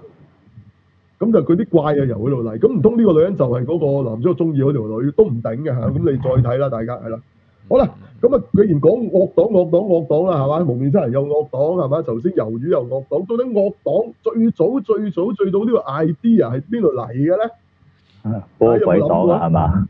詹士邦嘅魔鬼黨啊，嚟自占士邦啦。即係如果冇占士邦、冇惡黨、冇幫女郎，邊度有你而家睇嗰啲女幹部啊？係冇錯，係嘛？冇呢樣嘢啊，大佬。咁所以咧，下個禮拜不如我哋嚇，應該係咪做占士邦啊？同大家講下占士邦咧，對我哋而家睇緊嘅所有嘅科幻啊、特攝所有嘢，其實原來有巨大嘅影響。雖然而家占士邦已經完全擺脱晒呢啲科幻嘢嘅，好可惜。係啊，啊！真係冇晒嘅，以前哇上天落地架車識變形呢啲係嘢，全部就有招係工嚟即即嘅拆，，即即拆人架車咁樣，即係偷就個惡黨直情科技高到可以誒整件嘢喺度擘大個口含人哋支火箭走嘅，嗱你 你你講你講嗰啲咁核突嘅形容嘅喂大佬，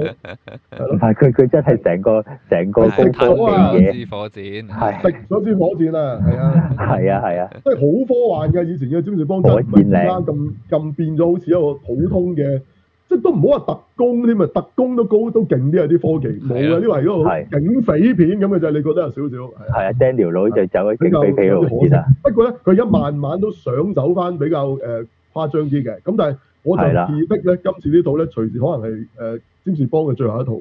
我我驚冇佢係錯，係咁，所以不如我哋下個禮拜同大家誒都講下，喂占士邦對即係其實對有幾多我哋睇緊嘅嘅嘢啊嘅巨大影響。我講係科幻喎，超超人嗯冇喎。錯，係啊，特攝喎、好多啊，同你講咩秘密基地啊，嗰啲咁嘅嘢，哇，嗰啲咁嘅型，即係嗰啲猛男角色啊，即係嗰啲啊咩咩哥布拉啊，啊孟南波波啊，啊，甚至乎連雷朋三世，誒雷朋三世表面上係雷朋，但係其實係占士邦嘅，係係係啊，咁你大家我啊同大家講下呢啲啊，好嘛？下個禮拜，好，嗯好啊告我下先，好。咁好，咁今個禮拜睇咗魷魚先啦，睇咗我想介紹先啦。下個禮拜我同大家再講占士邦。咁唔知有冇其他主持啊，會同大家繼續講魷魚或者我哋頭先提過嘅其他電視作品咧？咁啊，好交時間俾大家。